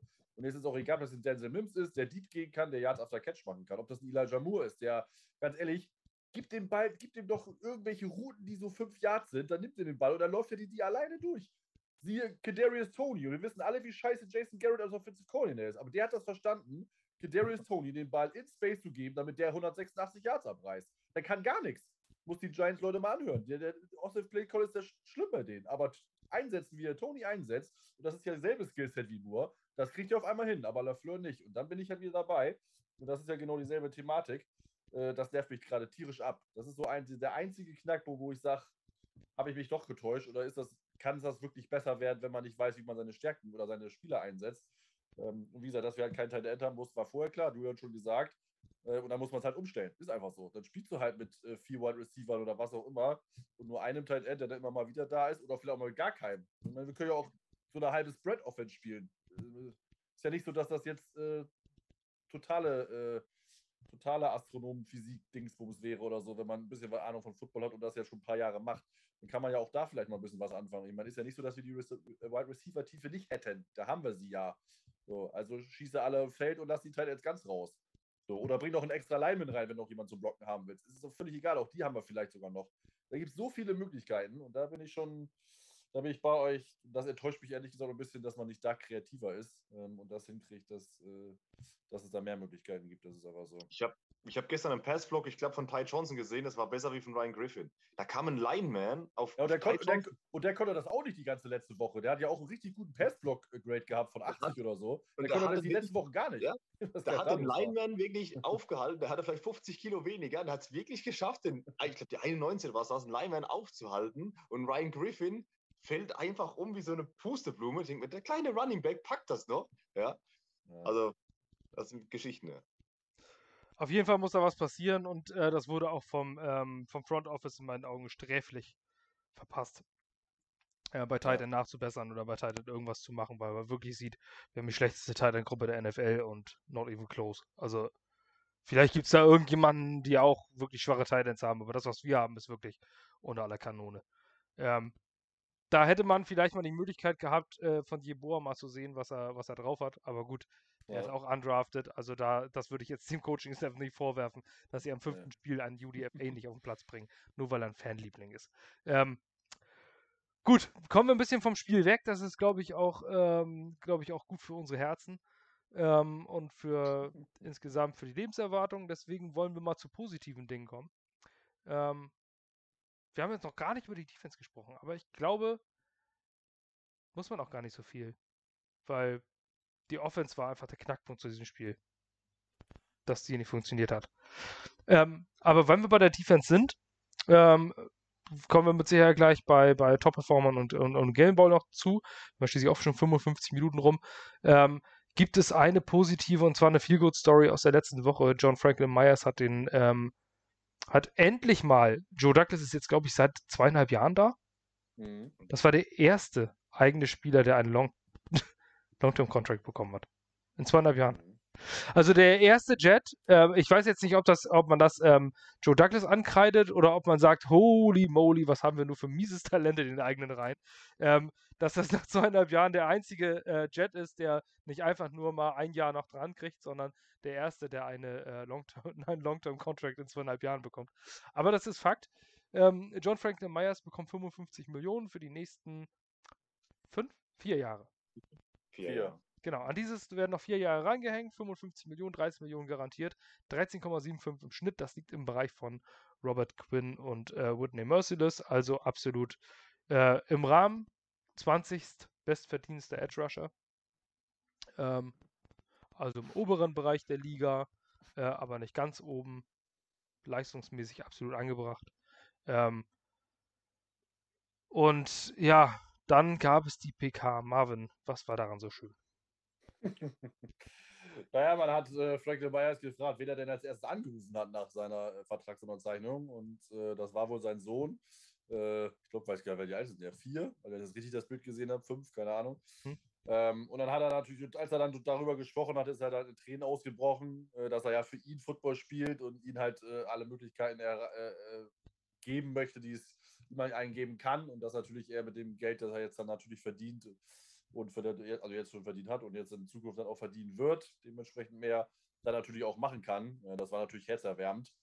Ähm, von daher, äh, ist, äh, das ist ja auch die Thematik, was du eben angesprochen hast. Angesprochen hast. Ich glaube schon, dass es äh, eine gewisse Art und Weise daran liegt, ähm, dass wir halt nicht die Spieler haben, die man, die einen Vertrag, einer Vertragsverlängerung wert sind. Theoretisch jetzt mal Marcus May ausgenommen, aber das ist ja, haben wir die, kennen wir die Gründe ja schon. Äh, und alle anderen waren es nicht wert oder man hätte sie nicht zahlen dürfen, weil es keine Prämieposition ist und manche und bei den anderen waren es einfach zu schlecht. Ähm, und ich sage mal so, Myers hat sich nun mal jetzt auch bewährt und ich glaube, Douglas guckt sich das halt auch gewisse Zeit an. Also nur weil du jetzt ein One-Year-Wonder bist, äh, muss man jetzt nicht gleich auf Vertrag geben, da bin ich ja auch dabei. Und ich habe es ja ehrlich, ich habe jetzt, jetzt, schon zweimal zugegeben, lag ich schon zweimal falsch, ne? Gott, ob ich noch eine Berechtigung habe, hier zu sein, dass ich das äh, John Franklin Myers nicht zugetraut hätte, dass er das ja bestätigen kann, aber er ist ja fast noch besser als letztes Jahr.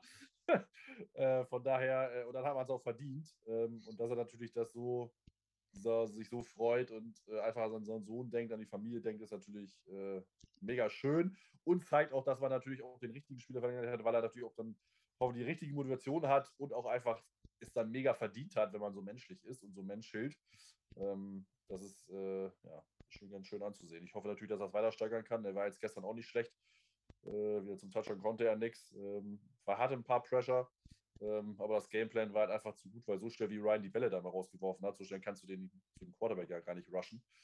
Äh, von daher, das lag dann auch ein bisschen am, am, am sehr guten Gameplan Arthur Smith, äh, zumindest in der ersten Halbzeit, dass wir keinen Sack bekommen haben oder dass die D-Line nicht so gut aussah wie in den Spielen zuvor.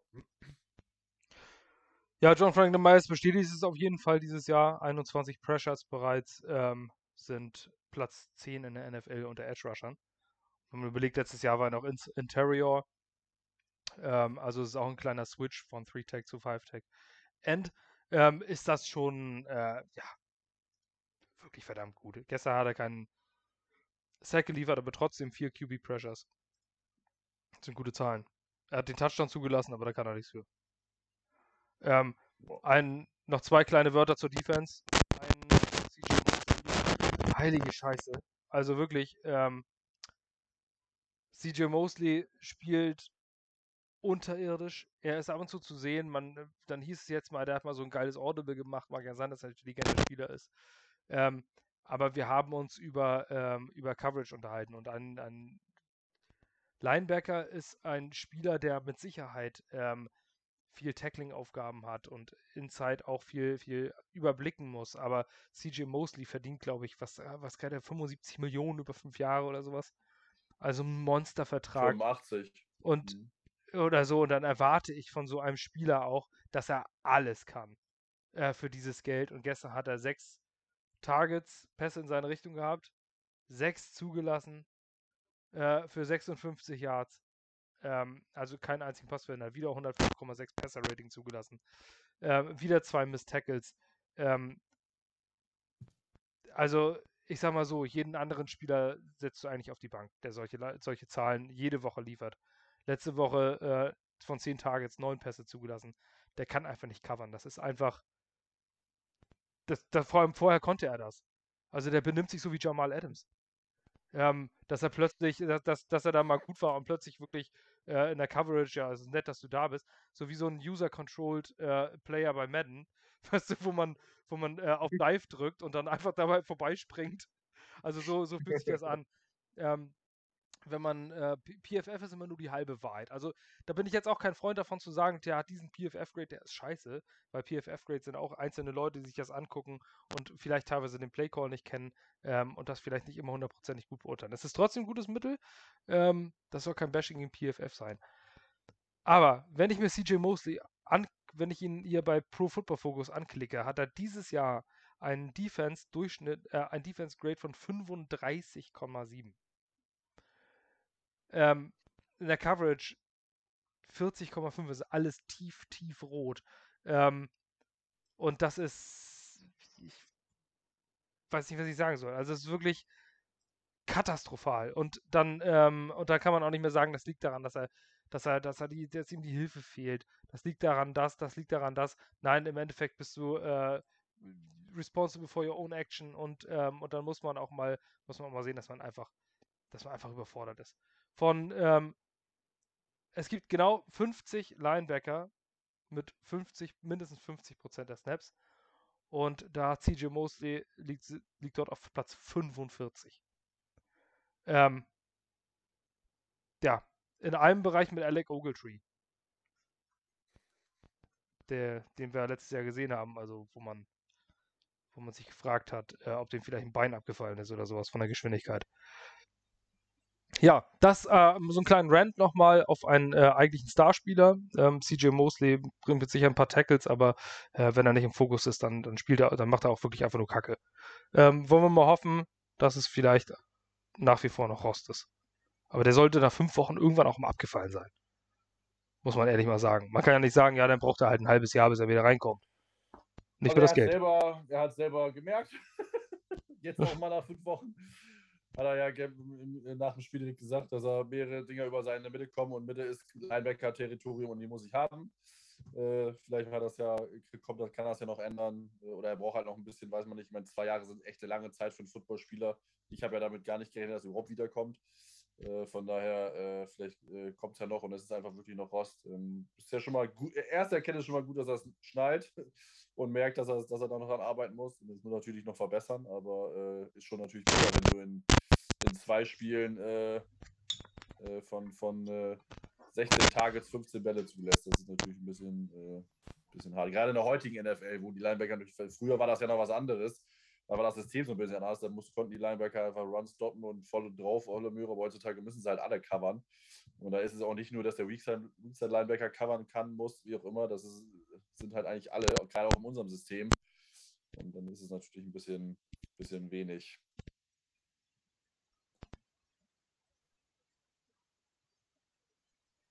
Was der Mikro ist irgendwie weg. Es hat eben schon die ganze Zeit geraschelt, ich weiß es nicht, aber irgendwie jetzt hören wir dich leider nicht mehr. Ja. Nee. Okay. Ja, jetzt wieder, aber ich glaube, du hast halt irgendwie eine Art Fackelkontakt oder so. Ja, ich bin doch gerade auf diesen, auf diesen St Jetzt ist wieder weg.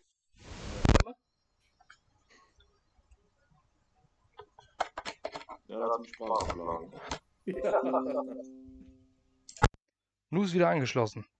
Ja, jetzt geht's auch, ja. Ja, dann äh, darf ich jetzt nicht mehr Kabel wackeln und brauche ein neues Kabel. Ähm, ja. Und bewegt mich jetzt nicht. einfach nicht mehr.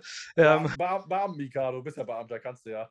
ja, aber ähm, na gut, aber da muss ich mich dann doch relativ viel bewegen. gut, ähm, kommen wir, aber touché.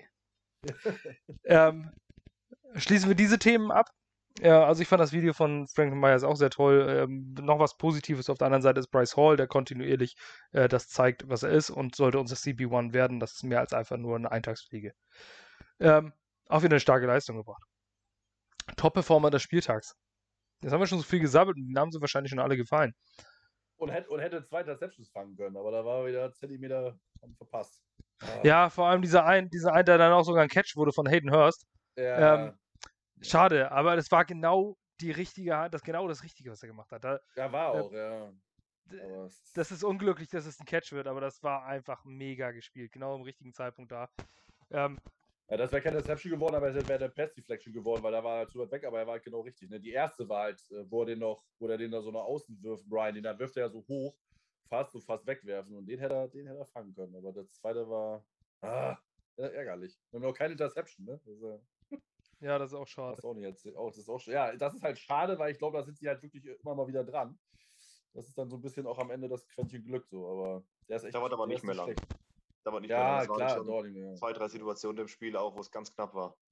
Ja. Aus, äh, man, muss auch, man muss auch einfach mal hier wirklich den Hut ziehen von Michael Carter, dem zweiten. Also nicht der, der, der Running Back auch, aber beide ja. Michael Carters eigentlich, aber auch vor dem Defensive Back. Das ist ein Sechstrunden-Pick. Ähm, und der performt wirklich als Starter und hat noch keinen Touchdown zugelassen. Ähm, in einzelnen Plays sieht er vielleicht mal unglücklich aus, segelt vorbei, übermotiviert, aber insgesamt macht er ein grundsolide, äh, grundsolides Spiel und ähm, muss starten und der ist wirklich kontinuierlich NFL-tauglich. Und das als äh, Late-Round-Pick, Day-3-Pick außergewöhnlich gut. Ähm, da musst ja. du nicht, äh, da musst du kein Top 10 Defensive Back sein, sondern einfach zuverlässig und das ist er. Er ist immer da, er ist immer gesund, er hält immer die Klappe, macht keine großen Fehler, lässt keine Big Plays zu. Finde ich richtig toll. Also, ähm, auch wenn es keine Elite-Leistung ist, ist äh, unter den Voraussetzungen, die er eigentlich hat, als Day-3-Pick und dann Fulltime-Starter, ist das eigentlich schon fast Elite. Nicht gemessen an der Liga, sondern einfach von dem, ähm, was er da rausgeholt hat innerhalb von kurzer Zeit. Finde ich ganz, ja. ganz stark. Ähm, da sind andere wie ein Jason Pinnock oder so, das dem noch gar nicht sieht. Das kannst du ihm aber nicht ankreiden als äh, Day 3 Pick. Ähm, ja. Es ist einfach, was Michael Carter macht, einfach nur außergewöhnlich gut. Und der offensive Michael Carter auch. Der kristallisiert sich jetzt zum äh, Running Back 1 raus. Mhm. Äh, 3,8 Yards im Schnitt gestern. War absolut vernünftig. Runblock war gut, aber das Playcalling war einfach scheiße. Also zu wenig, zu wenig Run einfach. Aber klar, du bist auch früh im Hintertreffen und liegst weit zurück. Da musst du natürlich viele Yards überbrücken und nicht die kurzen. Aber Michael Carter stellt sich immer mehr als Running Back 1 heraus. Ja. Top-Performer in der Offense und in der Defense. Jeden ein, äh, jeder ein. Ähm, Julian, fang an, du wirst schon lange lautlos. Ähm, in der Offense, ja, ich schwanke eigentlich zwischen George Fent und äh, zwischen Elijah Vera Tucker. Äh, weil bei George Fent ist es so, er kam als, als Right Tackle rein. Ich stelle mir das schon ein bisschen schwierig vor, wenn du dann einmal als, als Left Tackle reinkommst. Und dafür sehe ich da sehr, sehr wenig Druck, auch auf Zach Wilson zu kommen. Im letzten Spiel war es, glaube ich, ein Sack, aber da war auch Zach Wilson selbst daran schuld, weil er nach hinten weggeht. Ähm, da hat er mich sehr, sehr überrascht. Weil, wie gesagt, linke Tackle ist halt mit einer der Premium-Positionen. Ähm, oder halt eben Elijah Attacker. Das ist einfach großartig. Nach dem fünften Spiel ähm, so, sagen wir mal, unsichtbar zu sein. Ähm, zum Vergleich, Greg von Rotten war bis auf dem Spiel nie unsichtbar. Den hat man immer gesehen, weil er immer auf dem Rücken gelegen ist oder sonst worum gerannt ist. Ähm, ich bin, bin wirklich beeindruckt, dass er in der, in der Offensive Line, wo eigentlich die rechte Seite letztes Jahr schon zusammengespielt hat, wo George noch auf rechts war, ähm, schlechter war über weite Strecken wie, wie ähm, Mara Tucker, der neu reinkommt. Also da hat er mich wirklich positiv überrascht. Das ist so mein, mein, mein positives äh, Ding. In der Offense und in der Defense, Bryce Hall. Bryce Hall. Äh, ich brauche mir auch gar keine PFF-Grades jetzt anschauen. Der Junge spielt einfach klasse. Das ist sein wievieltes NFL-Spielen? Ist sein, sein 12., 13. glaube ich, im, im Gesamten. Das kommt ja nach einer langen, langen Verletzung im College noch. Genau, auch lange und er liefert immer ab. Das ist eine komplett neue Defense, die er auch jetzt erstmal lernen muss vielleicht oder äh, reinkommen muss. Nein, da ist, da ist kein Growing Pains, da ist kein, kein Ding. Ich habe, war ehrlich, ich habe gedacht, wir werden vor allem auf der ähm, Cornerback-Position diese Saison wirklich verbrannt von, von guten Offensive. Und es ist nicht passiert. Es ist nicht passiert.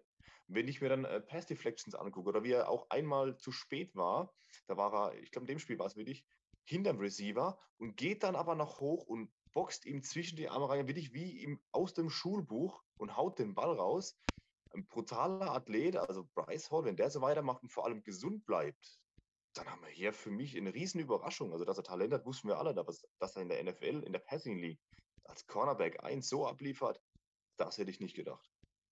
Bin ich schwer beeindruckt. Ähm, dann mache ich gleich weiter, weil da stimme ich dir zu. Äh, auch wenn man hier John Frank de Myers nehmen kann, der auch wieder vier QB Pressures geleistet hat, äh, gehe ich bei Bryce Hall voll mit. Einfach weil, genau das Ding drin, was die du sagst. Geht ins zweite Jahr als Fifth Round Pick ähm, mit langer Zeit als, äh, als College, im College verletzt und äh, ist bei jedem Snap da, glasklarer CB1, ohne irgendwelche Zweifel. Ähm, und ich glaube, dass er in jedem anderen NFL-Team auch Starter wäre mit dieser Leistung, die dieses Jahr bringt.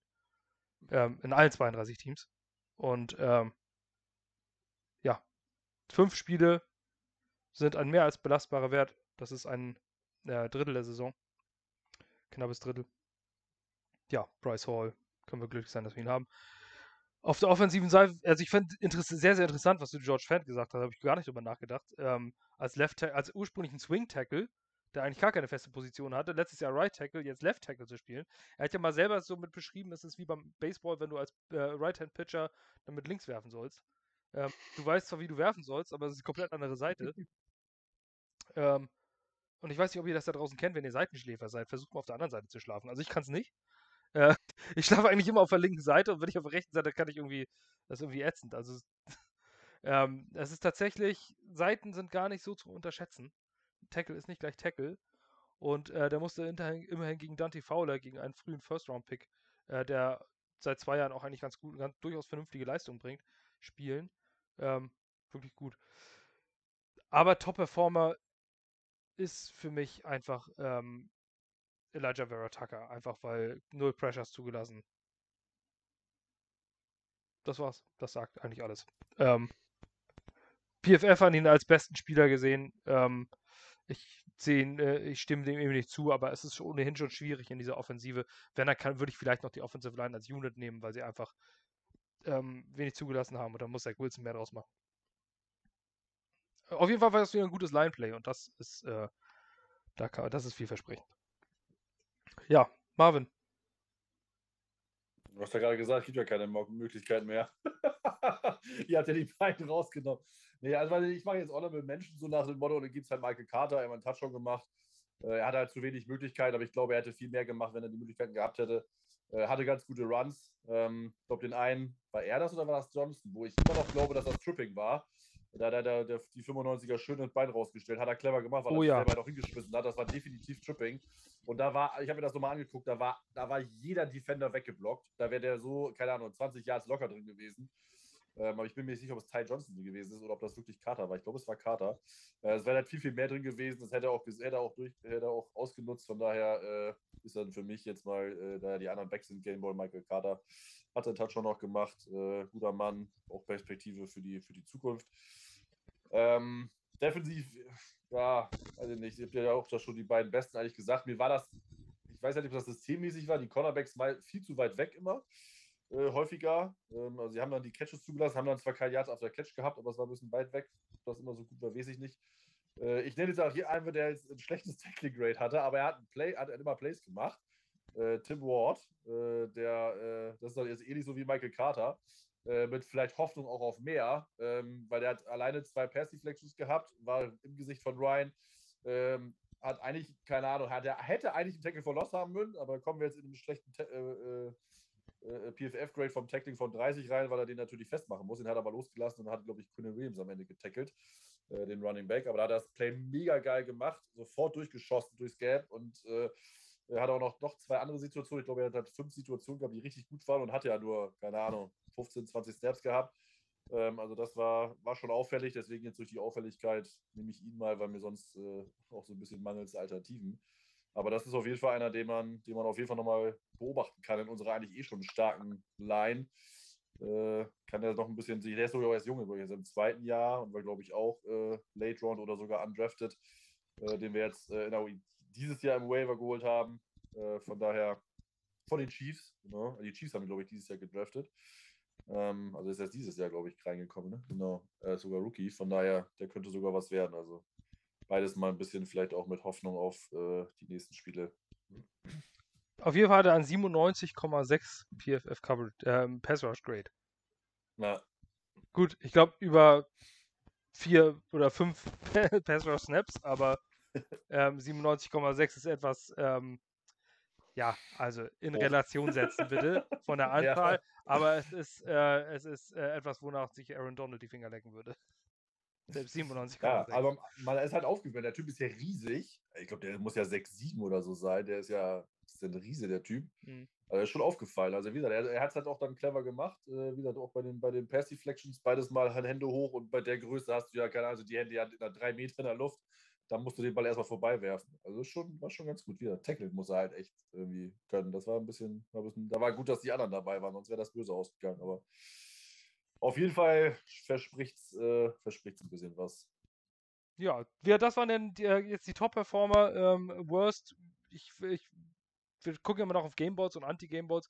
Ich finde, bei sowas ein Gameball verstellen möchte ich einfach nicht, weil äh, man dieses Spiel einfach ähm, quasi aussichtslos verloren hat gegen die Atlanta Falcons. Ich möchte aber einen Anti-Gameball verteilen, den eindeutig ähm, und ich nenne ihn den goldenen Kackehaufen und äh, den gebe ich dieses Mal an Nathan Shepard. Ähm, ganz alleine wegen dieser, äh, wegen diesem äh, Roughing the Passer gegen äh, Matt Ryan. Ich hasse solche Dinger. Und es war absolut vermeidbar und man, er hätte damit äh, Matt Ryans Karriere beenden können mit diesem Tackle auf, auf die Knie. Ähm, da ist er nicht einfach gestolpert, sondern das war pure Absicht. Ähm, mag sein, dass er ein guter Kerl ist, aber wenn du so tief in die Knie gehst, kannst du potenziell einem gegnerischen Spieler die Karriere beenden. Erst recht einem 36-jährigen Quarterback. Das fand ich dreckig, fand ich daneben, fand ich versuchte Körperverletzung und deswegen geht der Anti-Gameboy für mich an Nathan Shepard. Ähm, ich glaube nicht, dass er ein schlechter Kerl ist, aber manchmal brennen die Sicherungen einfach durch und äh, das war für mich so ein, so ein Fall. Erstens schadest du deinem Team mit 15 Yards und zweitens kannst du potenziellen Gegner wirklich schwer, schwer verletzen und äh, das geht für mich gar nicht und gehört für mich nicht auf den Footballplatz. Wenn ihr das Play noch vor Augen habt. Ja, ich sehe es anders, aber jeder hat ja seine Meinung. Ja. Na, ich, da, in dem Moment kannst du dich einfach nicht schützen. Du wirst als, als Quarterback hast du die Augen woanders, du wirfst den Ball, ähm, hast deine Hände oben, äh, bist in der Rückwärtsbewegung und dann springt dir jemand in die Knie rein. Das ist, Du, ich will, aber du, hast recht mit der Sache, dass, man, dass, er, dass er Ryan da arg verletzt wird. Das sah auch ja erst böse aus. Das hätte schlimm ausgehen können. Ja, und ich hatte die Strafe, würde ich, äh, sag, zweifle ich ja gar nicht an, aber ich glaube nicht, dass es eine Absicht war. Also er ist halt wirklich gestolpert und ist halt, äh, fliegt da halt rein. Ja, äh, also ich, ich, kann mir nicht vorstellen, dass das mit Absicht ist. Also, weil naja, er streckt die Arme noch nach vorne aus. Also.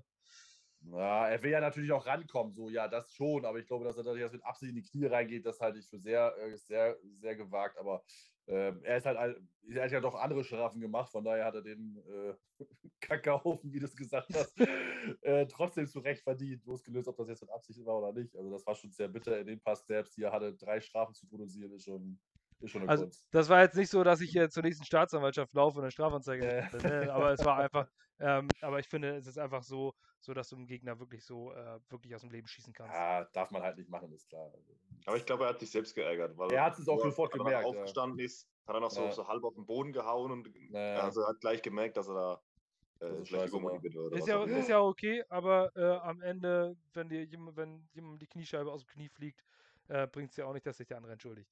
Ja, Mit seiner Karriere vorbei. Mit 36. stimmt, das stimmt. Ja, habt ihr einen Gameball oder einen Anti-Gameball oder? Ja, ein Anti-Gameball. Leider. Ich sag's, ich schieb's gerne auf die Coaches und die Wide Receiver, was war Zach Wilson? Also, ich, wo ich mir das Spiel nochmal danach angesehen habe, der hat so viel Ja. liegen lassen, so viele Fehler gemacht. Ich war so enttäuscht. Er hat eigentlich fast alles gefühlt falsch gemacht.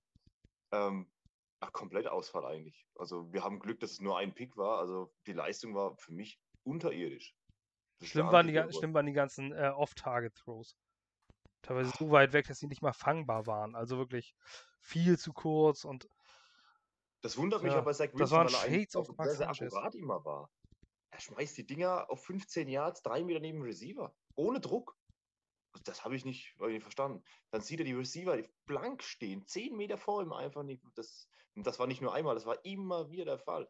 Ich wünsche mir zwar mehr Playcalls auch von, von Mike LeFleur, wo man mal einen Shallow Cross oder mal Quickslants ein, äh, ein, einwirft, wo kurze Routen sind. Auf der anderen Seite muss ich auch sagen, wenn ich mir die Playcalls angucke, ein Großteil davon passt. Die Receiver haben Separation, sie sind frei.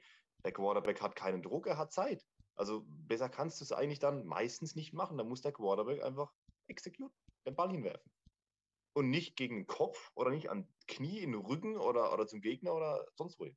Deswegen leider der Anti-Gameball für mich Zach Wilson. Marvin, hast du auch einen? Ja, mir schwer noch jemanden auch rauszukommen, der jetzt wirklich so scheiße war, dass er den verdient hat. Also ich hätte ihn auch Zach Wilson gegeben.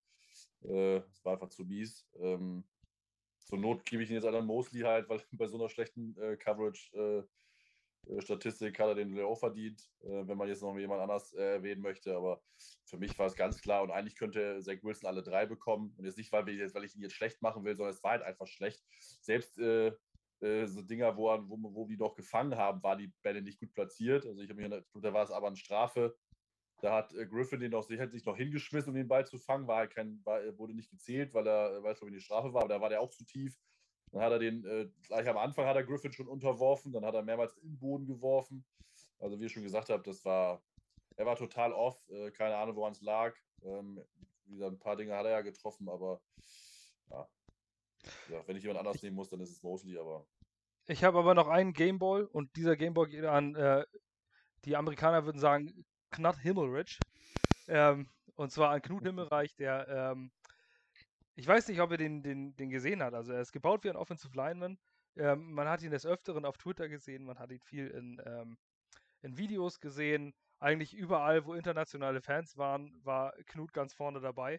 Ähm, egal aus welchem Land die alle, alle Fans kamen, irgendwo war dann äh, unser Shiny Knut genau in der Mitte irgendwo drin.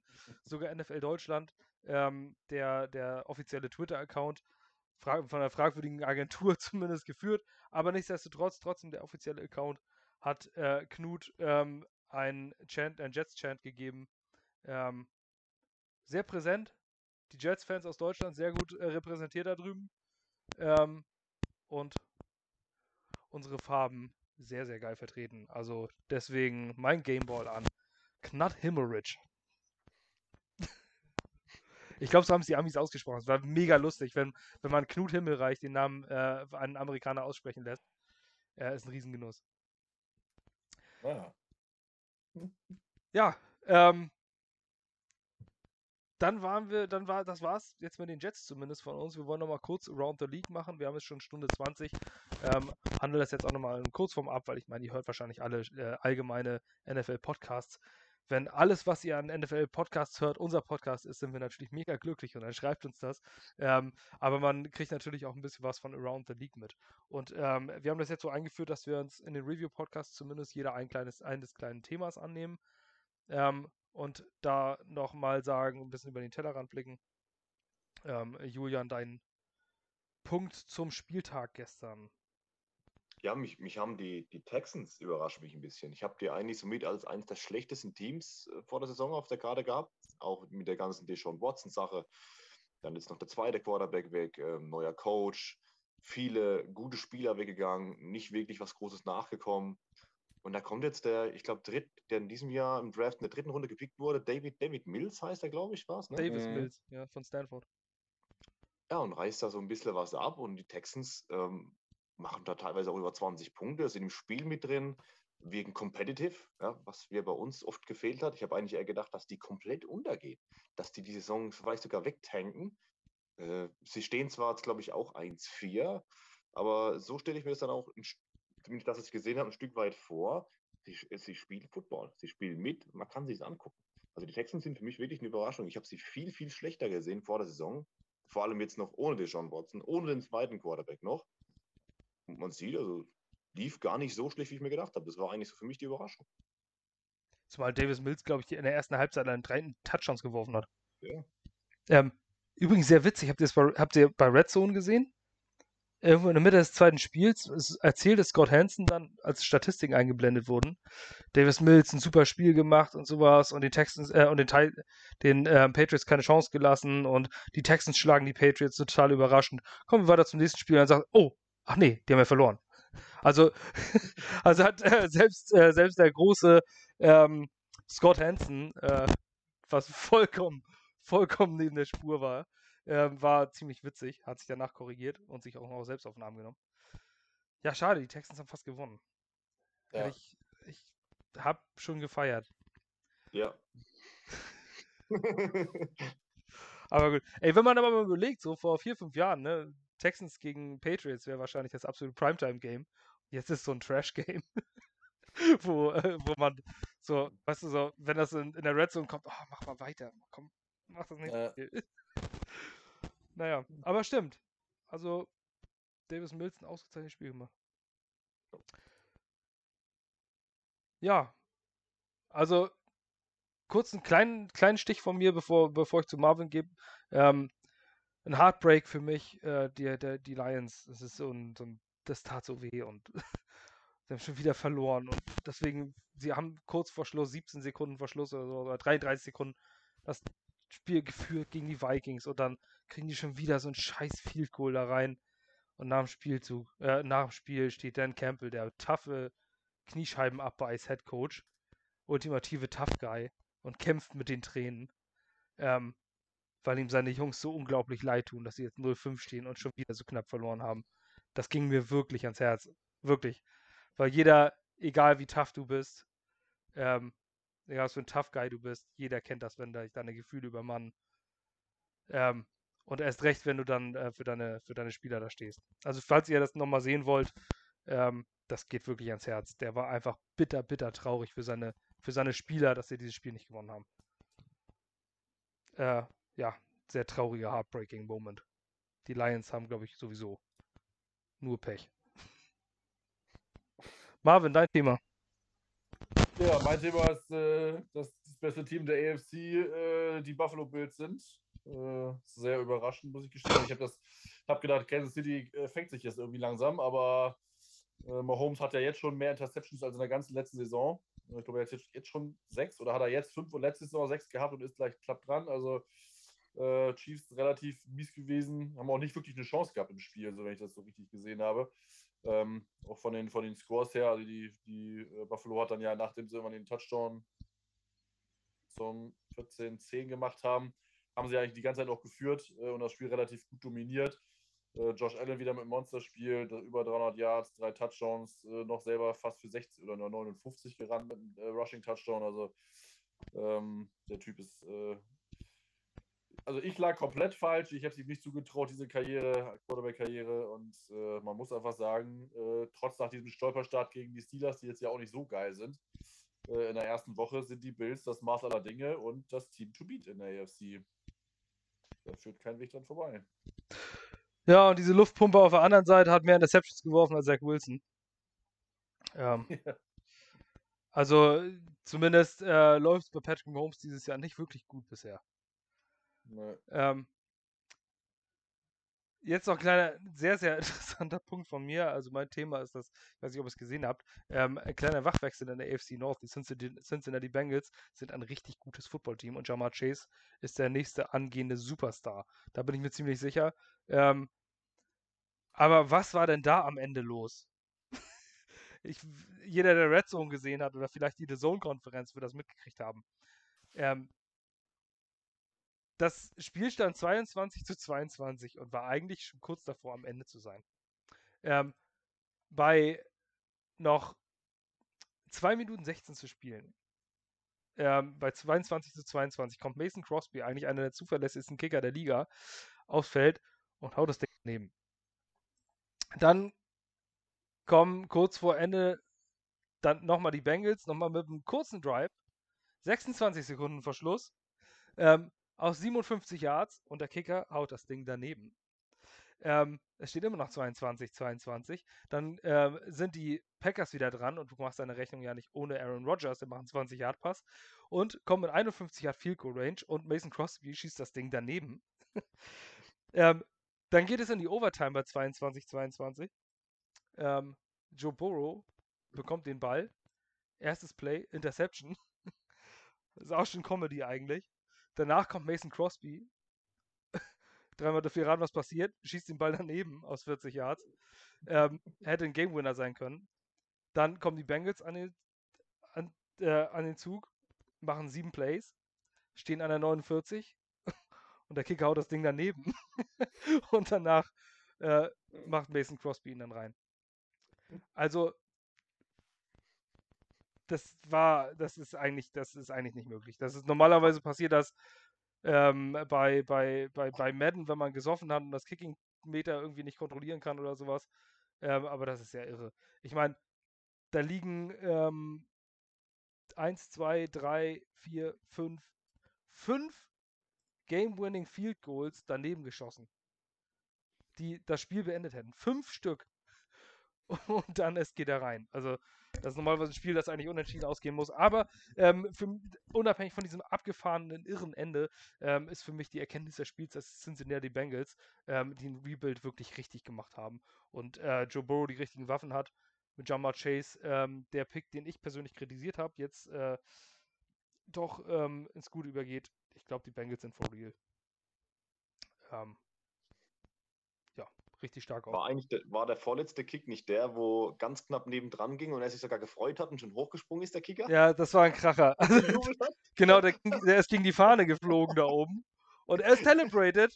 Und Ja. die Defense celebrated auch. Ich dachte, warum celebraten denn alle? Freuen sie sich einfach, dass das Ding zu Ende ist. hat So, sich rumgedreht. Also, oh, war ja gar nicht drin. ja, also das müsst ihr euch Ja. nochmal in 40 angucken, wenn ihr Game Pass habt. Ja, soviel zu Around the League.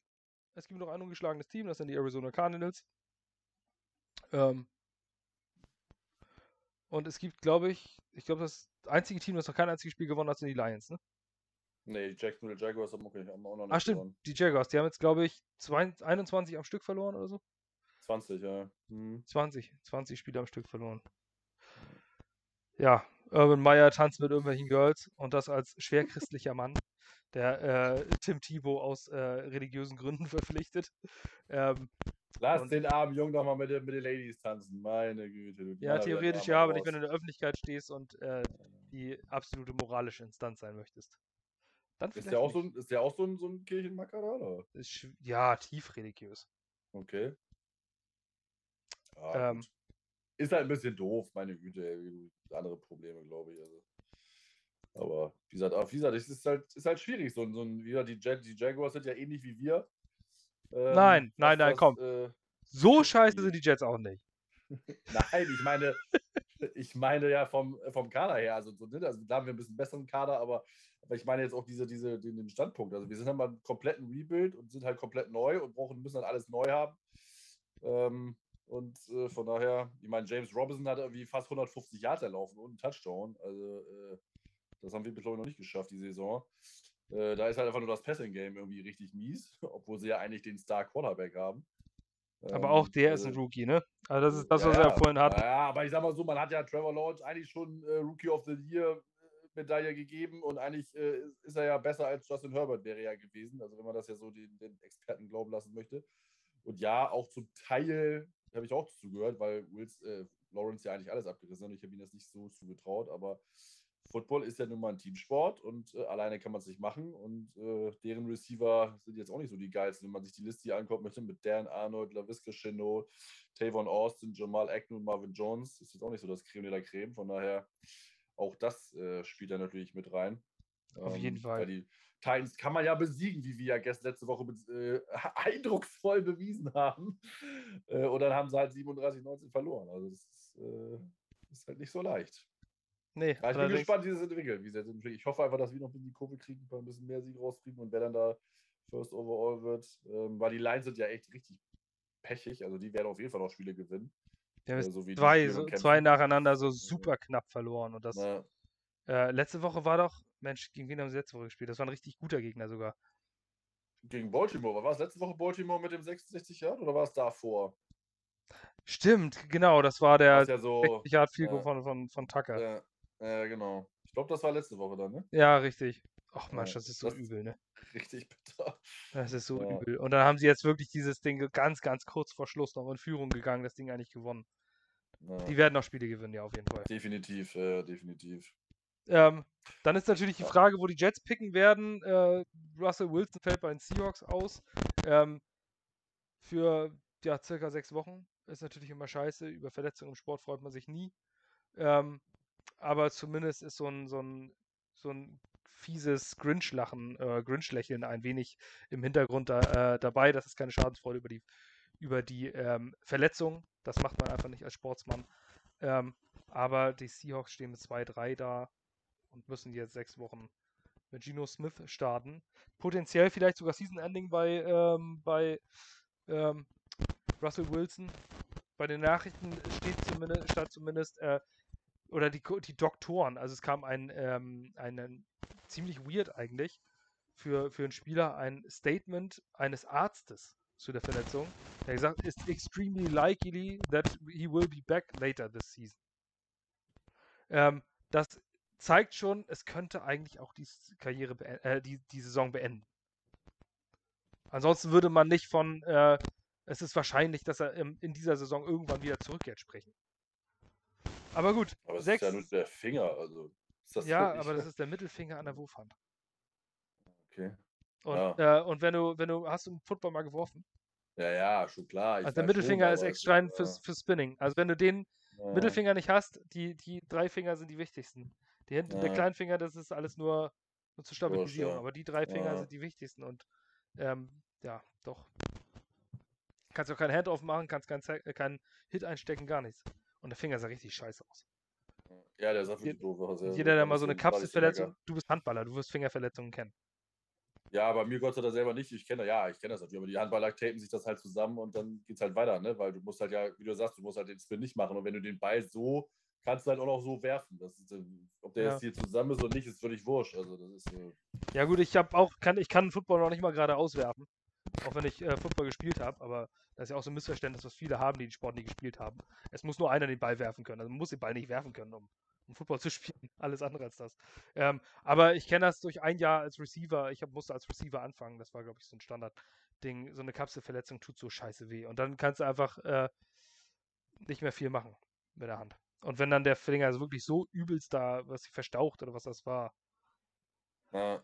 Auf jeden Fall, also wenn die Seahawks es schwer ja, haben in dieser Division mit den. Cardinals und Rams und 49ers, ne? Ja. Wie sollen die denn da Fuß fassen? Ja, Top 10 Pick wäre natürlich ganz nice. Also zwei Top 10 Picks dann. Die Wahrscheinlichkeit ist auf jeden Fall hoch.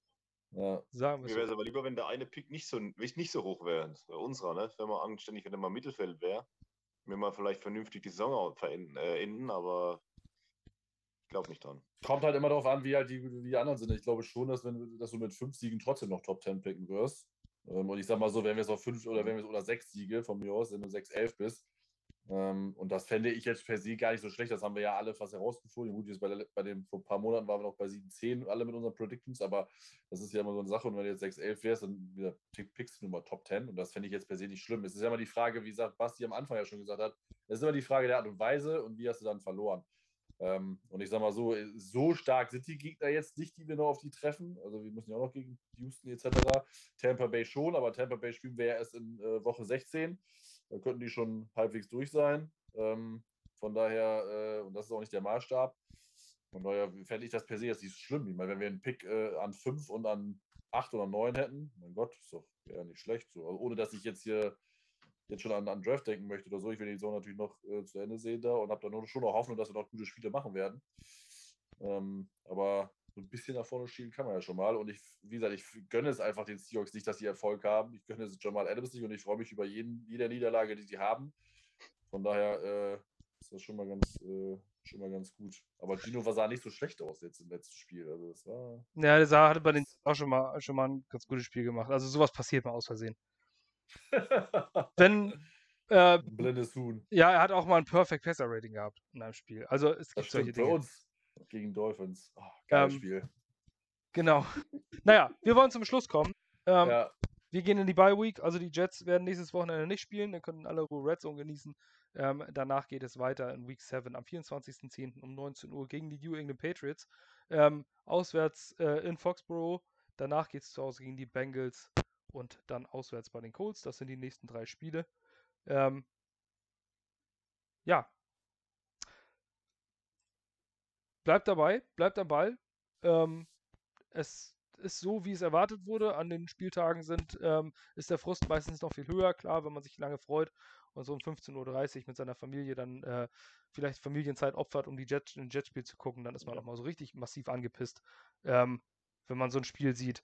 Ähm, vor allem, wenn man das Momentum nicht mitnimmt, dass man aus dem Titanspiel hat und man hat irgendwie gerade wieder Hoffnung aufgebaut. So an der Woche lief alles so viel gut und plötzlich kommt wieder so ein, so ein Downer. Aber es ist die erwartete Saison. Ähm, es kann nur bergauf gehen jetzt wieder. Lasst euch die Bye Week nicht vermiesen. Genießt mal NFL Football. Und ähm, es ist schön, wenn ihr einschaltet. Schön, wenn ihr Rückmeldungen gebt.